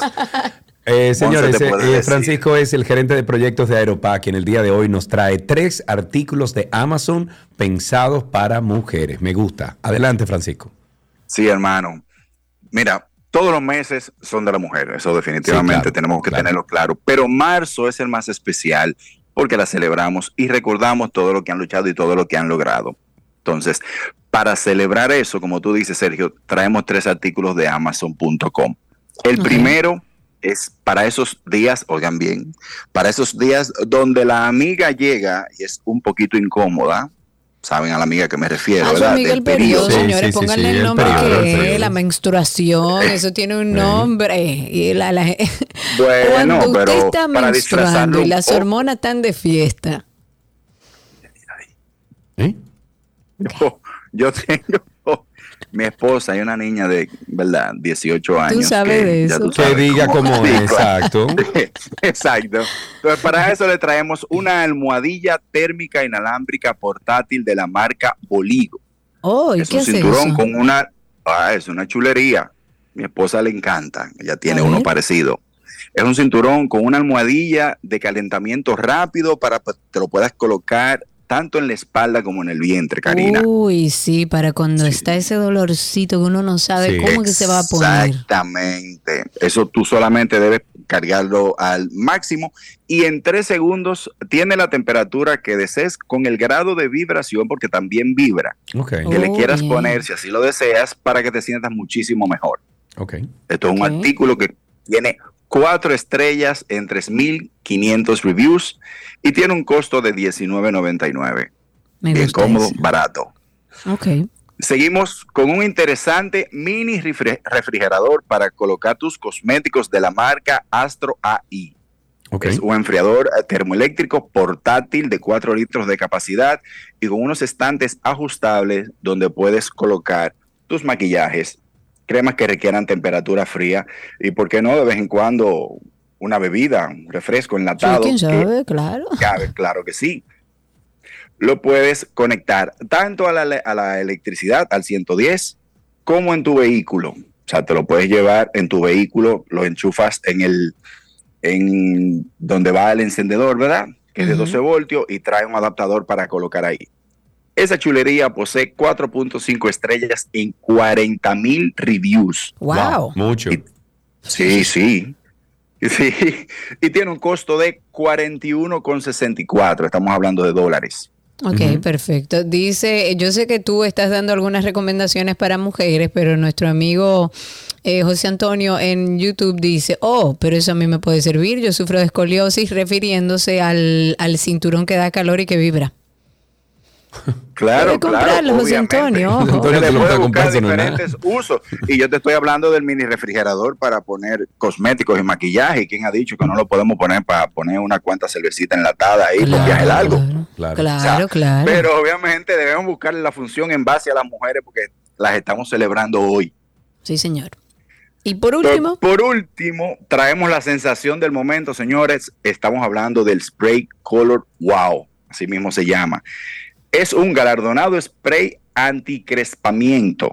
Mantiene el cabello libre de encrespamiento durante días sin importar el clima. Ustedes las mujeres que viven con ese struggle de que si está lloviznando, que si me paro frente al mar, ah, pues olvídense de eso. Ah, te estoy diciendo, tengo dos aquí en mi casa. con su tecnología antihumedad, repelente de humedad y resultado con un cabello brilloso. Este no posee sulfatos, ni gluten, ni alcohol, ni parabenos. Ok. Este, este articulito posee 4.5 estrellas en nada más y nada menos. Si se sorprendieron con el anterior, este fue en 54.200 reviews. wow. Tiene las 4.5 estrellas con un precio de 26,60. Ok. Wow. Bien, no, bien, el bien, precio me también. gustaron los tres. Estoy aquí curioseándolo en Amazon. Francisco siempre cuida el bolsillo. Francisco, muchísimas gracias por Obviamente, estos tres hermano. artículos. Cuéntame. Obviamente mismo, no, no, no. dijo, hermano. Ah, claro, obviamente, tra- trayéndote tres artículos buenos, buenos precios. Como debe ser, como siempre. Francisco, muchísimas gracias por estas informaciones, amigo. Gracias a ustedes siempre. Francisco José Díaz, que le llamaban Fran, no le decían otra cosa, de Aeropac, es el gerente de proyectos de Aeropac y nos trajo hoy tres artículos de Amazon pensados para las mujeres. Hasta aquí lo mejor de la web.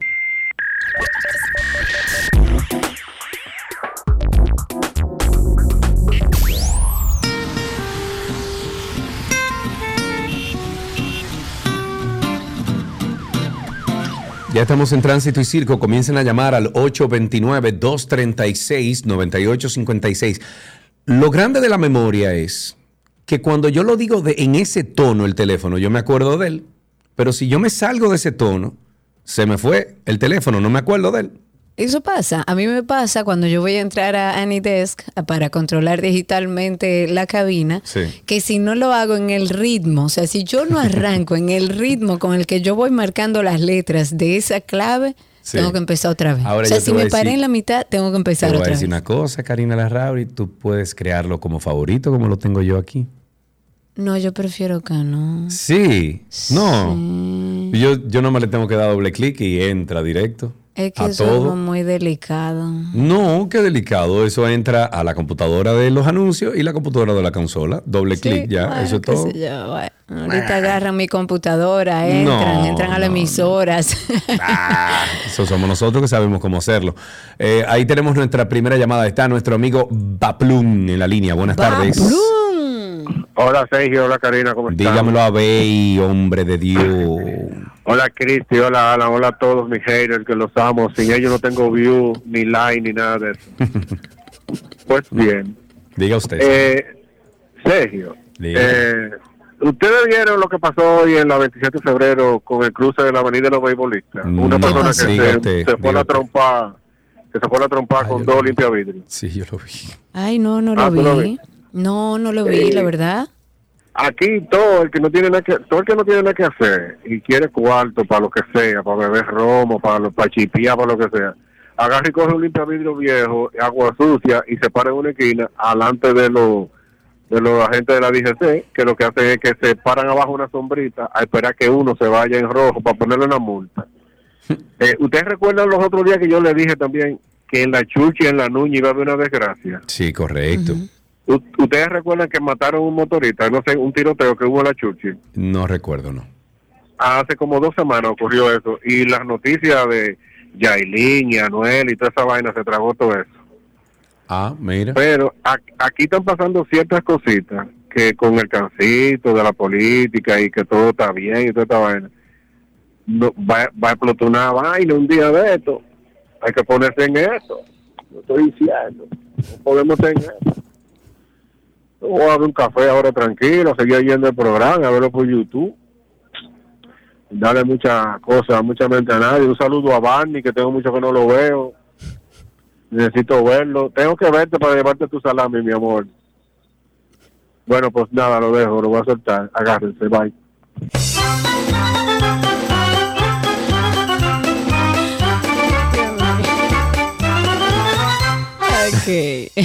829-236-9856. Cuéntenos cómo está la calle, el tránsito y el circo. Recuerden que ya sí, estamos en vivo. A través de Twitter Spaces, por ahí pueden solicitar ser hablantes y por supuesto que pueden salir al aire con nosotros. Vámonos ahora a un tweet del día. Oigan este tuit del día, un tema que ya hemos venido abordando a lo largo de las últimas semanas. Es un tuit de David Enríquez, publicó a través de Twitter lo siguiente y dice, este mes consumí 369 kilowatts que mis paneles suplieron. Adicional me cobran 5.55 kilowatts de potencia, lo que significa 10.377 pesos. Un cliente sin paneles pagaría 6.565. Invertir miles de dólares para que la energía no salga más cara. ¿Dónde está el incentivo de energías limpias? Y lo grande, vamos- lo grande, que, oye, lo grande de todo eso, que hay un grupo de gente que ya lo ha llevado a la superintendencia de electricidad y fallan a favor de CPEM y fallan a favor de la distribuidora. Oye, ¿cómo que estamos? Lo que tenemos que desconectarnos todos, señores, porque por lo menos la Ah, clase media no que tiene puede, que suplirse todo no y ya a estas alturas tiene eh, eh, eh, planta, inversores, paneles solares, Este todo que está se lo aquí suple, te dijo a ti, cuando tú todo. dijiste que iba a invertir en paneles, te dije a lo híbrido y no me quisiste hacer caso. Porque como yo hablo Porque muchísima yo sé- vacuencia, sigo, no, porque yo sigo creyendo en el sistema, O- porque yo sigue sigo creyendo en el sistema, que, que, que nuestro país va a encauzarse por Está bien. una sociedad más sostenible, porque yo vi llegar a un presidente Ay, en un Dios vehículo eléctrico, en un vehículo eléctrico que todos Wow. aplaudimos y todos los que eh, vivimos de una forma Wow, medianamente responsable con los recursos naturales, dijimos, bendito sea Dios, llegó un no pasará. presidente, bueno, presidente, pero usted me engañó entonces. Escucha, Biladel, ahora. ¿Qué, qué hace un presidente de la República Dominicana andando en un vehículo eléctrico que no es más que publicidad? Ay, cuando ay, no ay, ha tomado, digo ay. publicidad porque no Ay, anda en él, ay, ese ay, no es su ay, vehículo ay, de uso Dios diario mío. y entiendo que así sea, evidentemente, porque el presidente tiene muchos traslados durante todo el día. Ay, Pero ¿cuáles son, y hablando en serio ya, cuáles son las políticas que se han establecido para incentivar, seguir incentivando el consumo de energía limpia, para que aquellos que tengan la capacidad económica para poner paneles, para generar una energía más limpia y para ayudar a su bolsillo, porque la luz está muy cara y decide hacer esa inversión, ¿dónde están? Si ahora lo que, oh, señores, para un poco aplatanar esto, lo que escribe David Enríquez a través de Twitter, básicamente es que a usted que me está oyendo, que no tiene paneles, le sale la luz más barata que a mí, que hice una inversión de miles de dólares cogiendo un préstamo para yo poder generar energía limpia y venderle energía limpia a Edesur, ahora me sale más cara la luz. Más cara la luz.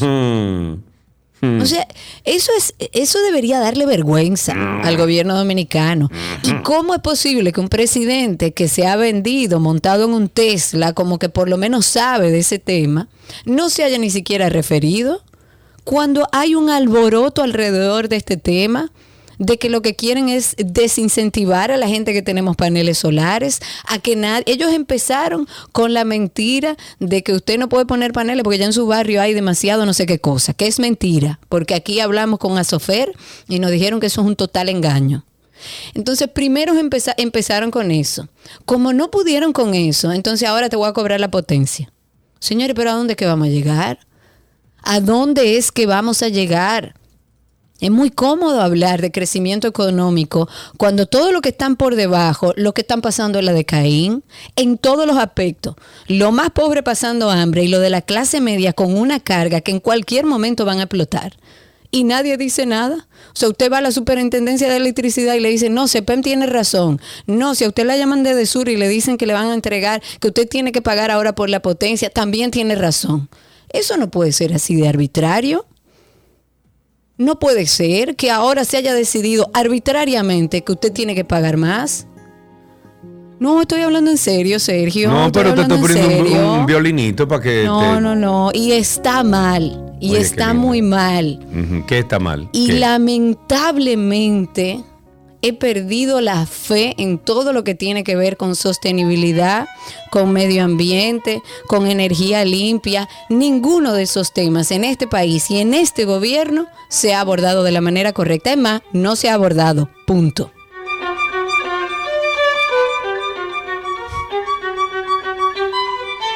¿Te gusta el violín? No, No. no. ¿Y qué te pongo entonces? No me pongas nada. 829 Es que si tú hubieses 236 puesto un sistema híbrido, como yo te lo 9856. dije hace años, Tienes no razón, no debería confiar en el sistema ya. Entonces lo que tenemos que mío. establecer que esto es un esto es un estado fallido y que cada quien que se supla Vamos, todo lo que tiene. Ahora yo no pago más impuestos. Ajá. Ah, pues tú Ah, vas pero- presa. Ah, pues Ok. tú vas presa. Karina Ya- Larrauri ah, está presa. el Estado Dominicano y está enfrentando al fisco diciendo que ella no paga más impuestos. Ahora yo te hago una Entonces pregúntale Karina a Larrauri tiene que ir presa. No, no, pregúntale ahí a ChatGPT, por favor. Haz ese ejercicio. Ven, dame, dime, dame la pregunta, ven. ¿Para qué se pagan impuestos y para qué se usan ¿Para qué los se impuestos que pagan- los dominicanos? Espérate, espérate, espérate. ¿Para qué se pagan o para qué se usan? Porque no me confunda el muchacho. Ok, Dime. ¿para qué se, vamos a ver si lo entiende así? ¿para ¿Para, qué qué, se- se, pagan los impuestos en ¿Para República qué se Dominicana? pagan impuestos en República, República Dominicana? Pregúntale a ChatGPT. Vamos a ver. Dice aquí, le acabamos de preguntar a la inteligencia artificial ChatGPT para qué se pagan impuestos en República Dominicana. Y según esta inteligencia artificial dice, Karina, los impuestos se pagan en República Dominicana para financiar los servicios públicos y programas gubernamentales. Ah, Estos incluyen educación, salud, infraestructura, seguridad, Espérate, desarrollo ahí, económico. para ahí, para Espérate ahí. que falta, entre otros. Espérate. los impuestos también ayudan a mantener el equilibrio ejercicio fiscal. correctamente. Oh, ajá, dime, no, no, eh. déjame hacer el ejercicio. Dime, ajá, dime. En la primera parte, ¿se paga para qué? Los Educación. impuestos se pagan en República Dominicana para financiar los servicios públicos y Espérate. programas gubernamentales como educación. Educación, para ahí. Tú, que tengas a tu hijo mañana, ¿lo va a llevar a la escuela pública? No. Ok, o sea, tú estás pagando impuestos para que le den educación de calidad a tu hijo, pero tú vas a pagar el colegio privado de tu hijo, ¿verdad? Correcto, porque la escuela pública tiene sus No, deficiencias. porque es un desastre, ya eso Ah, está bueno, claro, que aquí la calidad en la educación es un desastre. en Los República impuestos en. República Dominicana se pagan para, eh, déjame ver, para servicios públicos de programa de salud. Salud.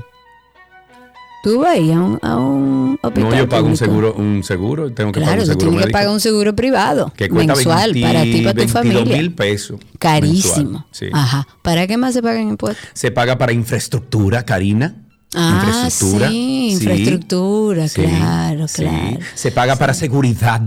Ah, sí, Para eso la le pagamos seguridad a- maravillosa que tenemos a nosotros Para aquí eso le en pagamos República Dominicana. y al que una- que de la uno no quiere salir a la calle porque la situación está como nunca. Los impuestos en este país, Karina, se pagan para el desarrollo económico, para la seguridad, entre muchos Ajá. otros. Y los impuestos también ayudan a mantener el equilibrio fiscal de República Dominicana, Ajá. lo que significa que los ingresos recaudados por el gobierno se utilizan para financiar los gastos gubernamentales.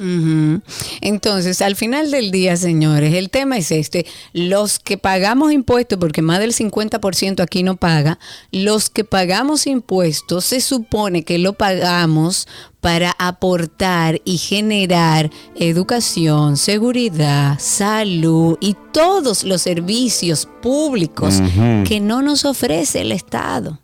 La clase media no los utiliza y la clase baja, lamentablemente, por su bajo poder adquisitivo, tiene que ir a lugares donde le dan un servicio pírrico de salud, donde sus hijos están yendo a escuelas donde hay hasta abusadores y violadores dentro de la misma escuela donde hay un sistema educativo que no funciona, pero que además tampoco le prestan atención.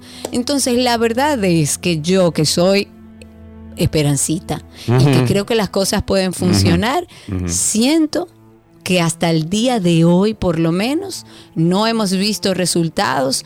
Y yo lo que he vivido es en una constante frustración por temas que son neurálgicos y que el presidente o lo utiliza como campaña o mira para el otro lado. Seguimos con tránsito y circo. Tiene Cristian, pero rato con nosotros aquí en la línea. Lo que pasa es que Karina necesitaba eh, hablar y necesitaba como sacar esos, esos, eh, ese vapor que, que tiene dentro, ese, ese- esa inconformidad que tiene dentro con, con el país. Yo diría que te mudes, ¿eh? Te vayas a Suiza. Ahí está Cristian en la línea. Buenas tardes. Buenas tardes, buenas tardes, ¿cómo están? Todo muy bien, gracias a Dios. Cuéntanos. Cristian. Mira, yo lo llamo de Bávaro, eh, Punta Cana, del área turística. Eh, me voy a quedar en tema eh, con lo que estaban hablando justamente. Yo quería hacer un llamado de atención, si me permiten, al, tanto al Ministerio de Turismo como al Ministerio de Medio Ambiente. Eh, yo vivo en Cogotá, no sé si conocen el área de Cogotá, Sí, claro, sí, sí. Sí. Exacto. Al lado hay un solar eh, grandísimo y eh, está siendo utilizado para eh, utilizar vertedero. Le están echando ahí muchísima cantidad de basura. Eso en la quemadera día y noche, durante el día, siempre estamos hartos. Basta que ustedes van en cualquier grupo del área y ven centenares de gente quejándose. Eh, no se puede respirar. Eh, día y noche el, el humo tóxico que nos está haciendo daño a todos los que vivimos en el área y a los turistas, porque este humo llega también a los hoteles, Meliá y eh, los hoteles que están ahí en- enfrente, el NH y todo el área de los corales y no hay manera. Hicimos llamado atención a todo el mundo, hay eh, prensa de aquí que vino, eh, hizo su, su trabajo. Yo quería ver si ese mensaje podía llegar a que nos ayuden, presidente David Collado, que viene mucho en esta área y ha hecho cosas buenas también, por ejemplo, en el área de Macao y todo, pero de verdad no se puede más. Eh, estamos ya en una cuestión de salud. Eh, mi mujer es asmática, yo tengo hijo ah, asmático y la verdad es, es preocupante porque no podemos respirar, nos levantamos totalmente con congestión en la mañana y, y- y feo. Muy bien, Cristian, qué pena escuchar lo que estás diciendo y lo noto. Anoche salí al pueblo, eh, como eso de las 8 o 9 de la noche, y me di cuenta que había un olor fuerte a quemado, a basura quemada. Eh, me recordó los tiempos de, de cuando vivíamos ahí en Puerta de Hierro, Karina, que bueno, nada, que her- hervía todo eso. 829-236-9856. 829-236-9856 es el teléfono aquí en 12 y 2. Comiencen a llamar, por favor. Estamos esperando sus llamadas. Eh, hoy es el Día Internacional, o más bien, el Día Internacional de la Mujer. Se encuentra o más bien encuentra a la República Dominicana sin políticas públicas beneficiosas que mejoran la seguridad y el bienestar exclusivamente de las mujeres. En el 2022, el total de mujeres que perdieron la vida a mano de parejas o exparejas sentimentales fue de 99 mujeres, mientras que en el 2021 ocurrieron 80 feminicidios. En lo que va del 2023, más de 10 mujeres han perdido la vida en manos de hombres que en algún momento les juraron amor eterno. Además, la República Dominicana es el quinto país de América Latina con más alto índice de feminicidios. Qué horrible escuchar esa cifra a estas alturas del juego. Ahí tenemos a Raúl en la línea. Buenas tardes, Raúl, adelante. Buenas tardes, Sergio y Karina. Saludos. Después de escuchar, sí, después de escuchar la tanda de ustedes, me han recordado al, al video de Biret, que, que va a cumplir ya 40 años de su lanzamiento. Y ustedes estaban casi como los pandilleros ahí, eh, con ese tema que tenían ustedes. Sergio, tú te estás jugando con Karina, no le pongas ¿Qué va? Miren, hablando un poco más serio del tema, que es el Día Internacional de la Mujer, si bien, bien el programa pudo haber sido solamente de mujeres, para variar un poco, y también quería mencionar algo de eso, de que decía la, la actriz Sonia Braga, cuando hablaba sobre la liberación femenina, decía que la liberación femenina era un mito porque solo hizo que las mujeres trabajaran más y más. Así es. Gracias ya, Raúl, por tu llamada. Seguimos en Tránsito y Circo. El teléfono en cabina es el 829-236-9856. Me voy a Twitter Spaces, que tengo en Twitter Spaces a Tony Arias ahí. Tony, habilita tu micrófono. Tienes que quitar el mute para que podamos escucharte al aire. Cuéntanos. Buenas, ¿cómo está Karina? Bienvenido, bien, gracias. Sie- siento mucho tu enfogonamiento. Y sí. Pero mira, eh, la mayoría de dominicanos eh, no vemos cuando firmamos los contratos. En el contrato de los paneles solares está explícito el asunto de la potencia. Chequéate eso porque tengo paneles y me lo dijeron, si sube la potencia, aumentará la tarifa. ¿Es cuánto? Gracias por su llamada. Muchísimas gracias. ¿Para qué que uno tiene 829. los paneles entonces? Yo no sé para Dime. qué compré los paneles. Porque si Yo- tú estás, óyeme, si tú estás comprando, invirtiendo 20, 25, 15, 30 mil dólares en unos paneles solares para mitigar el pago que, te, que, que tienes que hacer por el consumo que tú tienes en tu casa, pero aparte de eso, tú estás con esos paneles supliendo ese consumo y devolviendo hasta un chin más a la distribuidora. con energía limpia. Con energía ni- Al precio que a ellos qué- le da la gana. ¿Para qué? Para que ellos la revendan al precio que le da la gana. Exacto. Porque ya te la compran a ti barata, pero a- a- al, al cliente que tú le estás inyectando al grid, que estás inyectando a la red, ellos lo venden, a- porque aquí, por ejemplo, en CEPEM, se lo compran a 7 y 8 pesos el kilo y se lo venden a 18 al cliente. Exacto, exacto. Entonces yo, yo la verdad que hay cosas que no entiendo. Por eso mi, mi sueño es de pegarme de todo. Incluso el otro día hasta pensé traer un, eh, comprar el Starlink ese de, de internet y ya y olvidarme del mundo. Eso es increíble. 829-236. 9856, pero creo que ya no dice tenemos José más. Antonio, No. dice José Antonio, yo le saqué la inversión ya, lo voy a quemar frente a CEPEM. Vamos todito para, bueno, que yo no tengo que ver con CEPEM, No, tengo que ver con sí, Edesur. con Entonces yo voy allá a Edesur aquí y se lo voy a quemar enfrente de una de las oficinas de Edesur y se lo vamos a entregar. Toma, Ay, porque esto no sirve para en nada. desacato, señores. No, no lo dije yo, lo dijo José Antonio. Una última llamada. Ah, bueno, tengo aquí No, a ya. través de Spaces a Brian. Vamos a levantar esta intervención. Brian, adelante. ¿Tú sabes por qué te está doliendo, Karina? Porque tú no quieres hacerle frente y hacerle caso a Sergio. Ajá. Tú tienes que irte con él a hacer campaña Mira, y hacer la vida.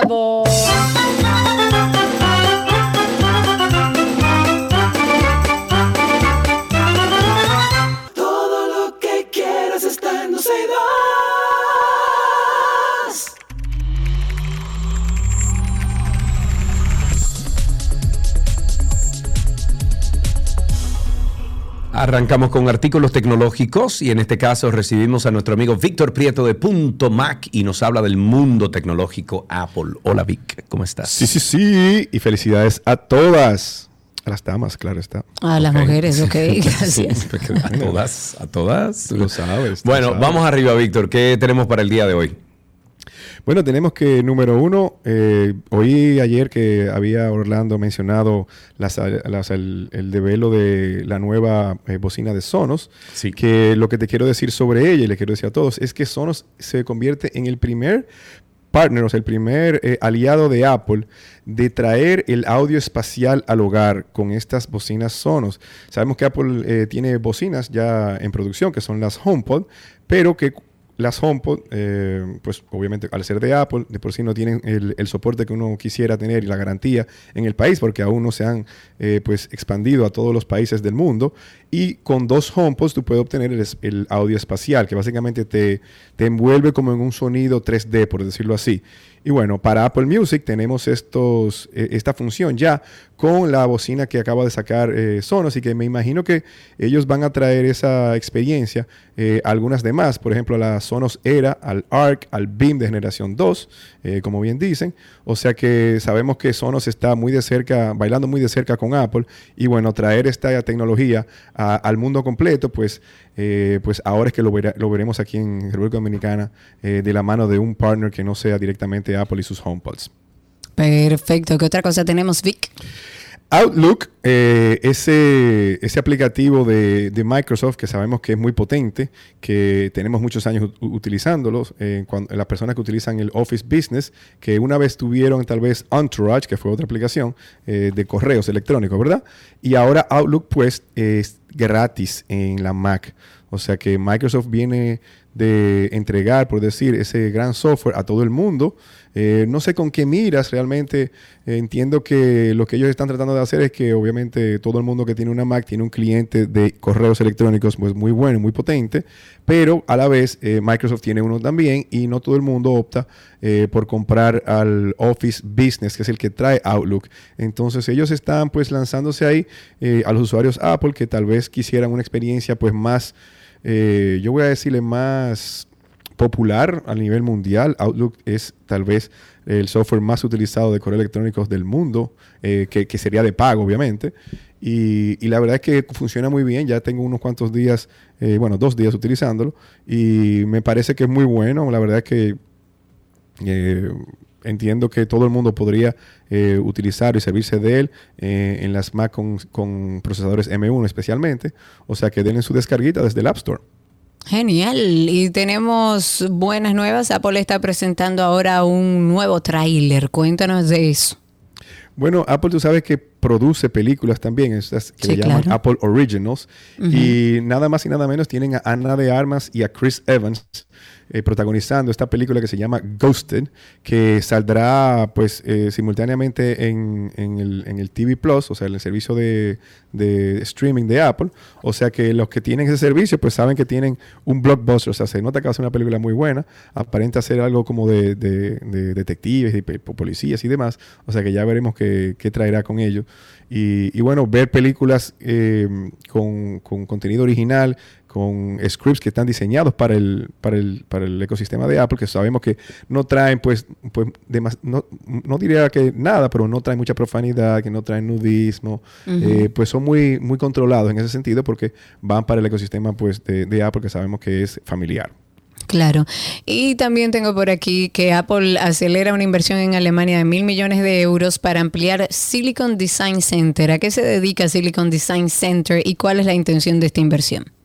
Bueno, sabemos que eh, los alemanes eh, y, y los europeos también, eh, en- para, para llevarlos a todos, pues están siempre muy por delante de- del mundo en cuanto a tecnología. Son ellos tal vez los más eh, creativos, por decirlo así. Aunque sabemos que en Oriente pues hacen eh, lo que ellos hacen tal vez un poquitito eh, más tarde, con mucho mejor precio muchas veces, pero no cabe duda de que la ingeniería alemana es tal vez, si no es la mejor del mundo. Sabemos que las máquinas eh, médicas, las más potentes, vienen de Alemania. Eh, las grandes empresas mundiales tienen esos centros de desarrollo de tecnología allá. Y Apple no se está quedando atrás haciendo una inversión de mil millones de dólares en este eh, centro de diseño de silicón para cuando hablan de silicona sería de procesamiento, de ar- arquitectura, ingeniería, de los, del hardware de Apple. Y bueno, ellos no dicen en qué ellos trabajan directamente, aunque sabemos que eh, trabajan sobre, sobre los, procesadores y la, la serie de Apple eh, que, que le da potencia a estos equipos nuevos, la serie M, en cuanto a los iPhones y a las, las W de los audífonos y demás.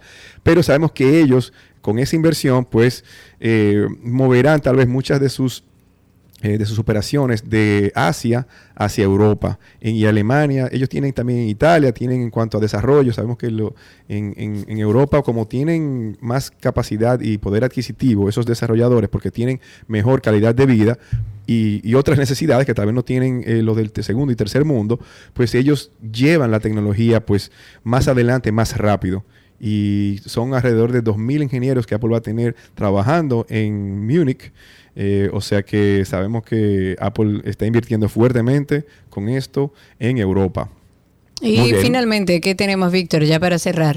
Bueno, ayer salió un iPhone nuevo. Eh, estos iPhones que Apple saca a, mi- a mi- a mitad de año, básicamente lo que traen es un colorcito nuevo. Y lo están trayendo para el iPhone 14 y 14 Plus, un color nuevo amarillo, que obviamente el equipo en, en cuanto a hardware es igual a los que ya vemos eh, en, en todas partes, pero Apple a mediados de año le ha cogido con sacar un colorcito nuevo. Una vez fue un verde, una vez fue un morado y este año pues amarillo. Parece que los colores que la gente se queda pidiendo son los que ellos eh, pues sacan a mitad de año, los más populares. O sea que si ven un iPhone amarillo por ahí, no, se, no, no crean que es un modelo anterior, sino un modelo nuevo porque A mí me eh, gustaría hay un, amarillo, Hay un nuevo, ¿por qué hay no? un nuevo colorcito, ¿por qué no? Am- amarillo no suena mal, ¿eh? Amarillo no suena mal. Víctor, como siempre, muchísimas gracias. Un abrazo para ti, para todo el equipo de Punto Mac. Gracias por todas estas informaciones. Con esto finalizamos artículos tecnológicos.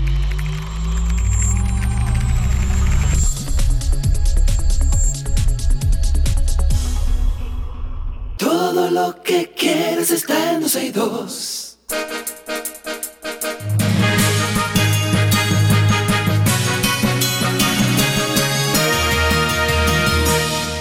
Estas son las informaciones actualizadas aquí en 12 y 2 y arrancamos con que mm, el Senado de la República aprobó dos nuevos contratos de préstamos por un valor de 160 millones de dólares, unos 8.844 millones de pesos, calculados a una tasa cambiaria de 55.28% en el Banco Central.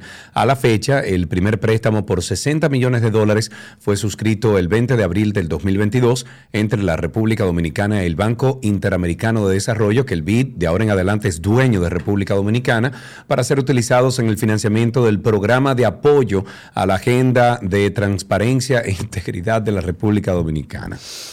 En otra noticia, esta mañana nuestro amigo ambientalista Nelson Bautista hizo una publicación en Instagram que queremos compartir con ustedes a forma de información y que se mantengan actualizadas con las cosas que van sucediendo. Lo hizo a través de Instagram y dice, y cito, un nuevo cálculo del área afectada por el reciente fuego de Valle Nuevo estima datos más terribles de lo esperado. 45 kilómetros cuadrados de bosque han sido impactados. En todo momento el fuego se inició y se mantuvo dentro del área protegida, lo cual tiene muchas lecturas y razones de preocupación, no solo porque es evidente y conocido que la agricultura en esa zona nunca se ha detenido, sino también porque evidencia que también hay muchas debilidades en el control de ese lado olvidado de la cordillera en la zona suroeste. Entenderemos ahora perdón, entenderemos ahora lo imperante que es tener personal suficiente, capacitado, motivado y equipado, al menos en nuestras áreas protegidas más sensibles? ¿Será que por fin los tomadores de decisión dejarán de desvincular al personal adiestrado y experimentado para asignar compañeritos para llenar la cuota de los caciques provinciales?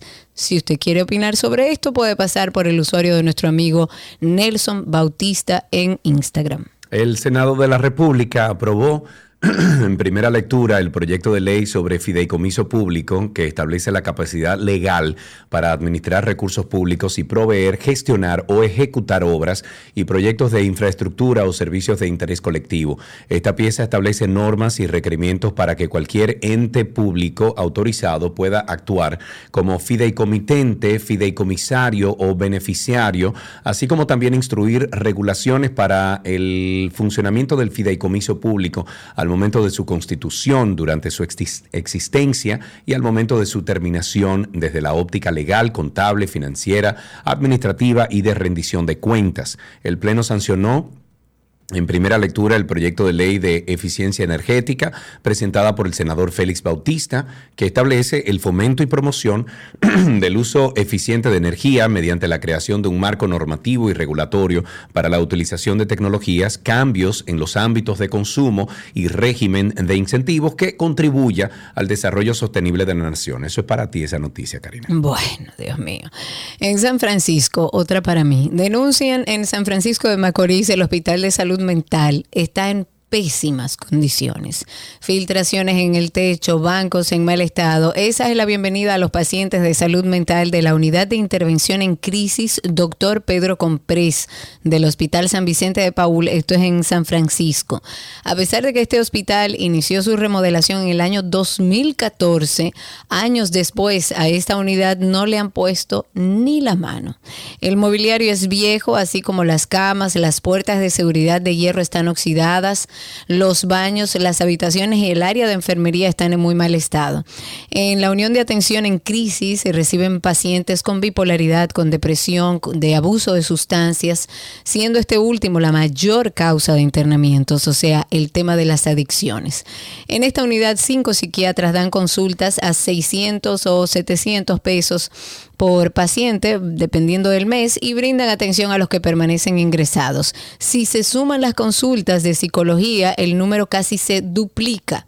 La unidad solo tiene dos habitaciones para internamiento, una de hombres y otra de mujeres, cada una con cuatro camas, para un total de ocho camas para todo el nordeste en temas de salud mental. En otra noticia tenemos que el precio, y esto es sobre el precio del azúcar, el director ejecutivo del Instituto Nacional de Protección de los Derechos del Consumidor, Eddie Alcántara, pidió este miércoles a los comercios a que cumplan con la resolución del Consejo Directivo del Instituto Azucarero Dominicano, que fija los precios topes a cómo deben venderse los diferentes tipos de azúcar destinados al mercado nacional para consumo directo y uso industrial, al tiempo que advirtió que serán sancionados quienes violen dicha normativa.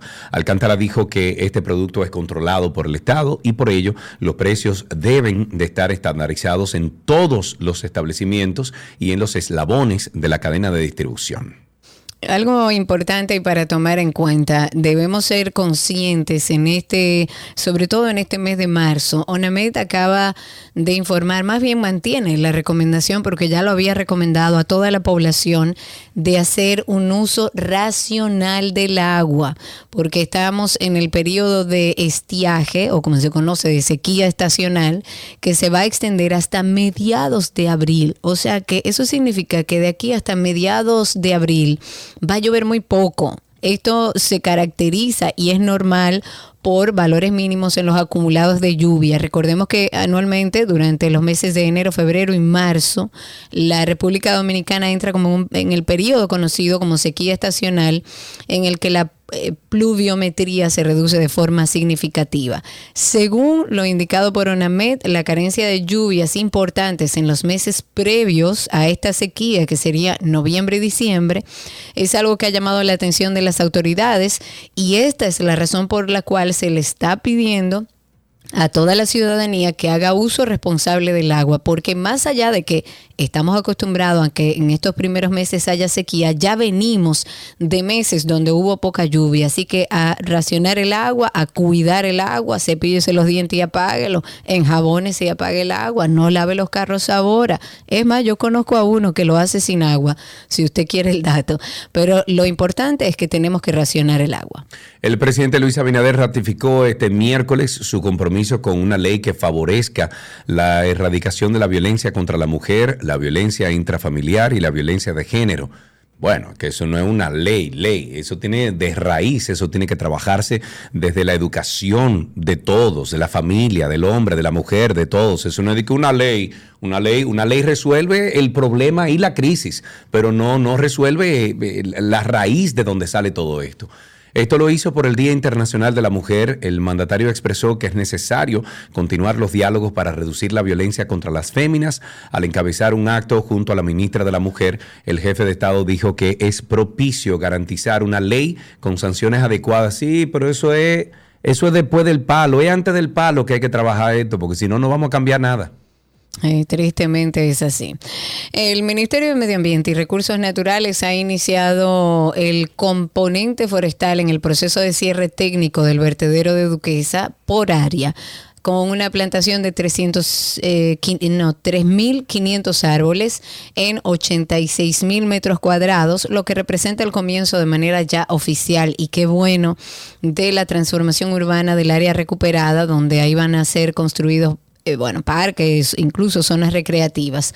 En ese sentido, el ministro de Medio Ambiente ha valorado el proceso de cierre que se va a hacer progresivamente en intervalos de 15 días, plantando cada una de las áreas que se vayan adecuando hasta abarcar los 1.300.000 metros cuadrados, que es el espacio total del vertedero.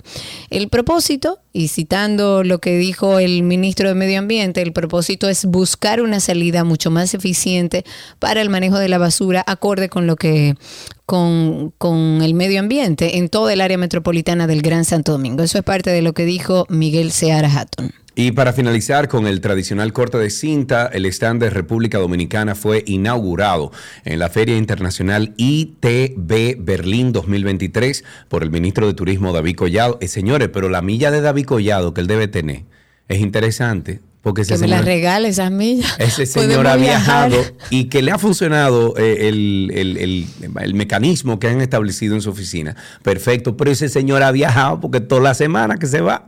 Sí. Este firmó un acuerdo con la aerolínea Swiss Elderwies que traerá un vuelo semanal desde Zúrich a Puerto Plata. El ministro Collado también recibió dos reconocimientos de los principales ejecutivos de Radio Group Germany, aunque el más aplaudido fue el espaldarazo del secretario general de la Organización Mundial del Turismo, eh, quien aseguró durante la firma de un acuerdo que República Dominicana es el país más bello del mundo. Wow, qué, caramba, lindo. Y hasta aquí las informaciones actualizadas.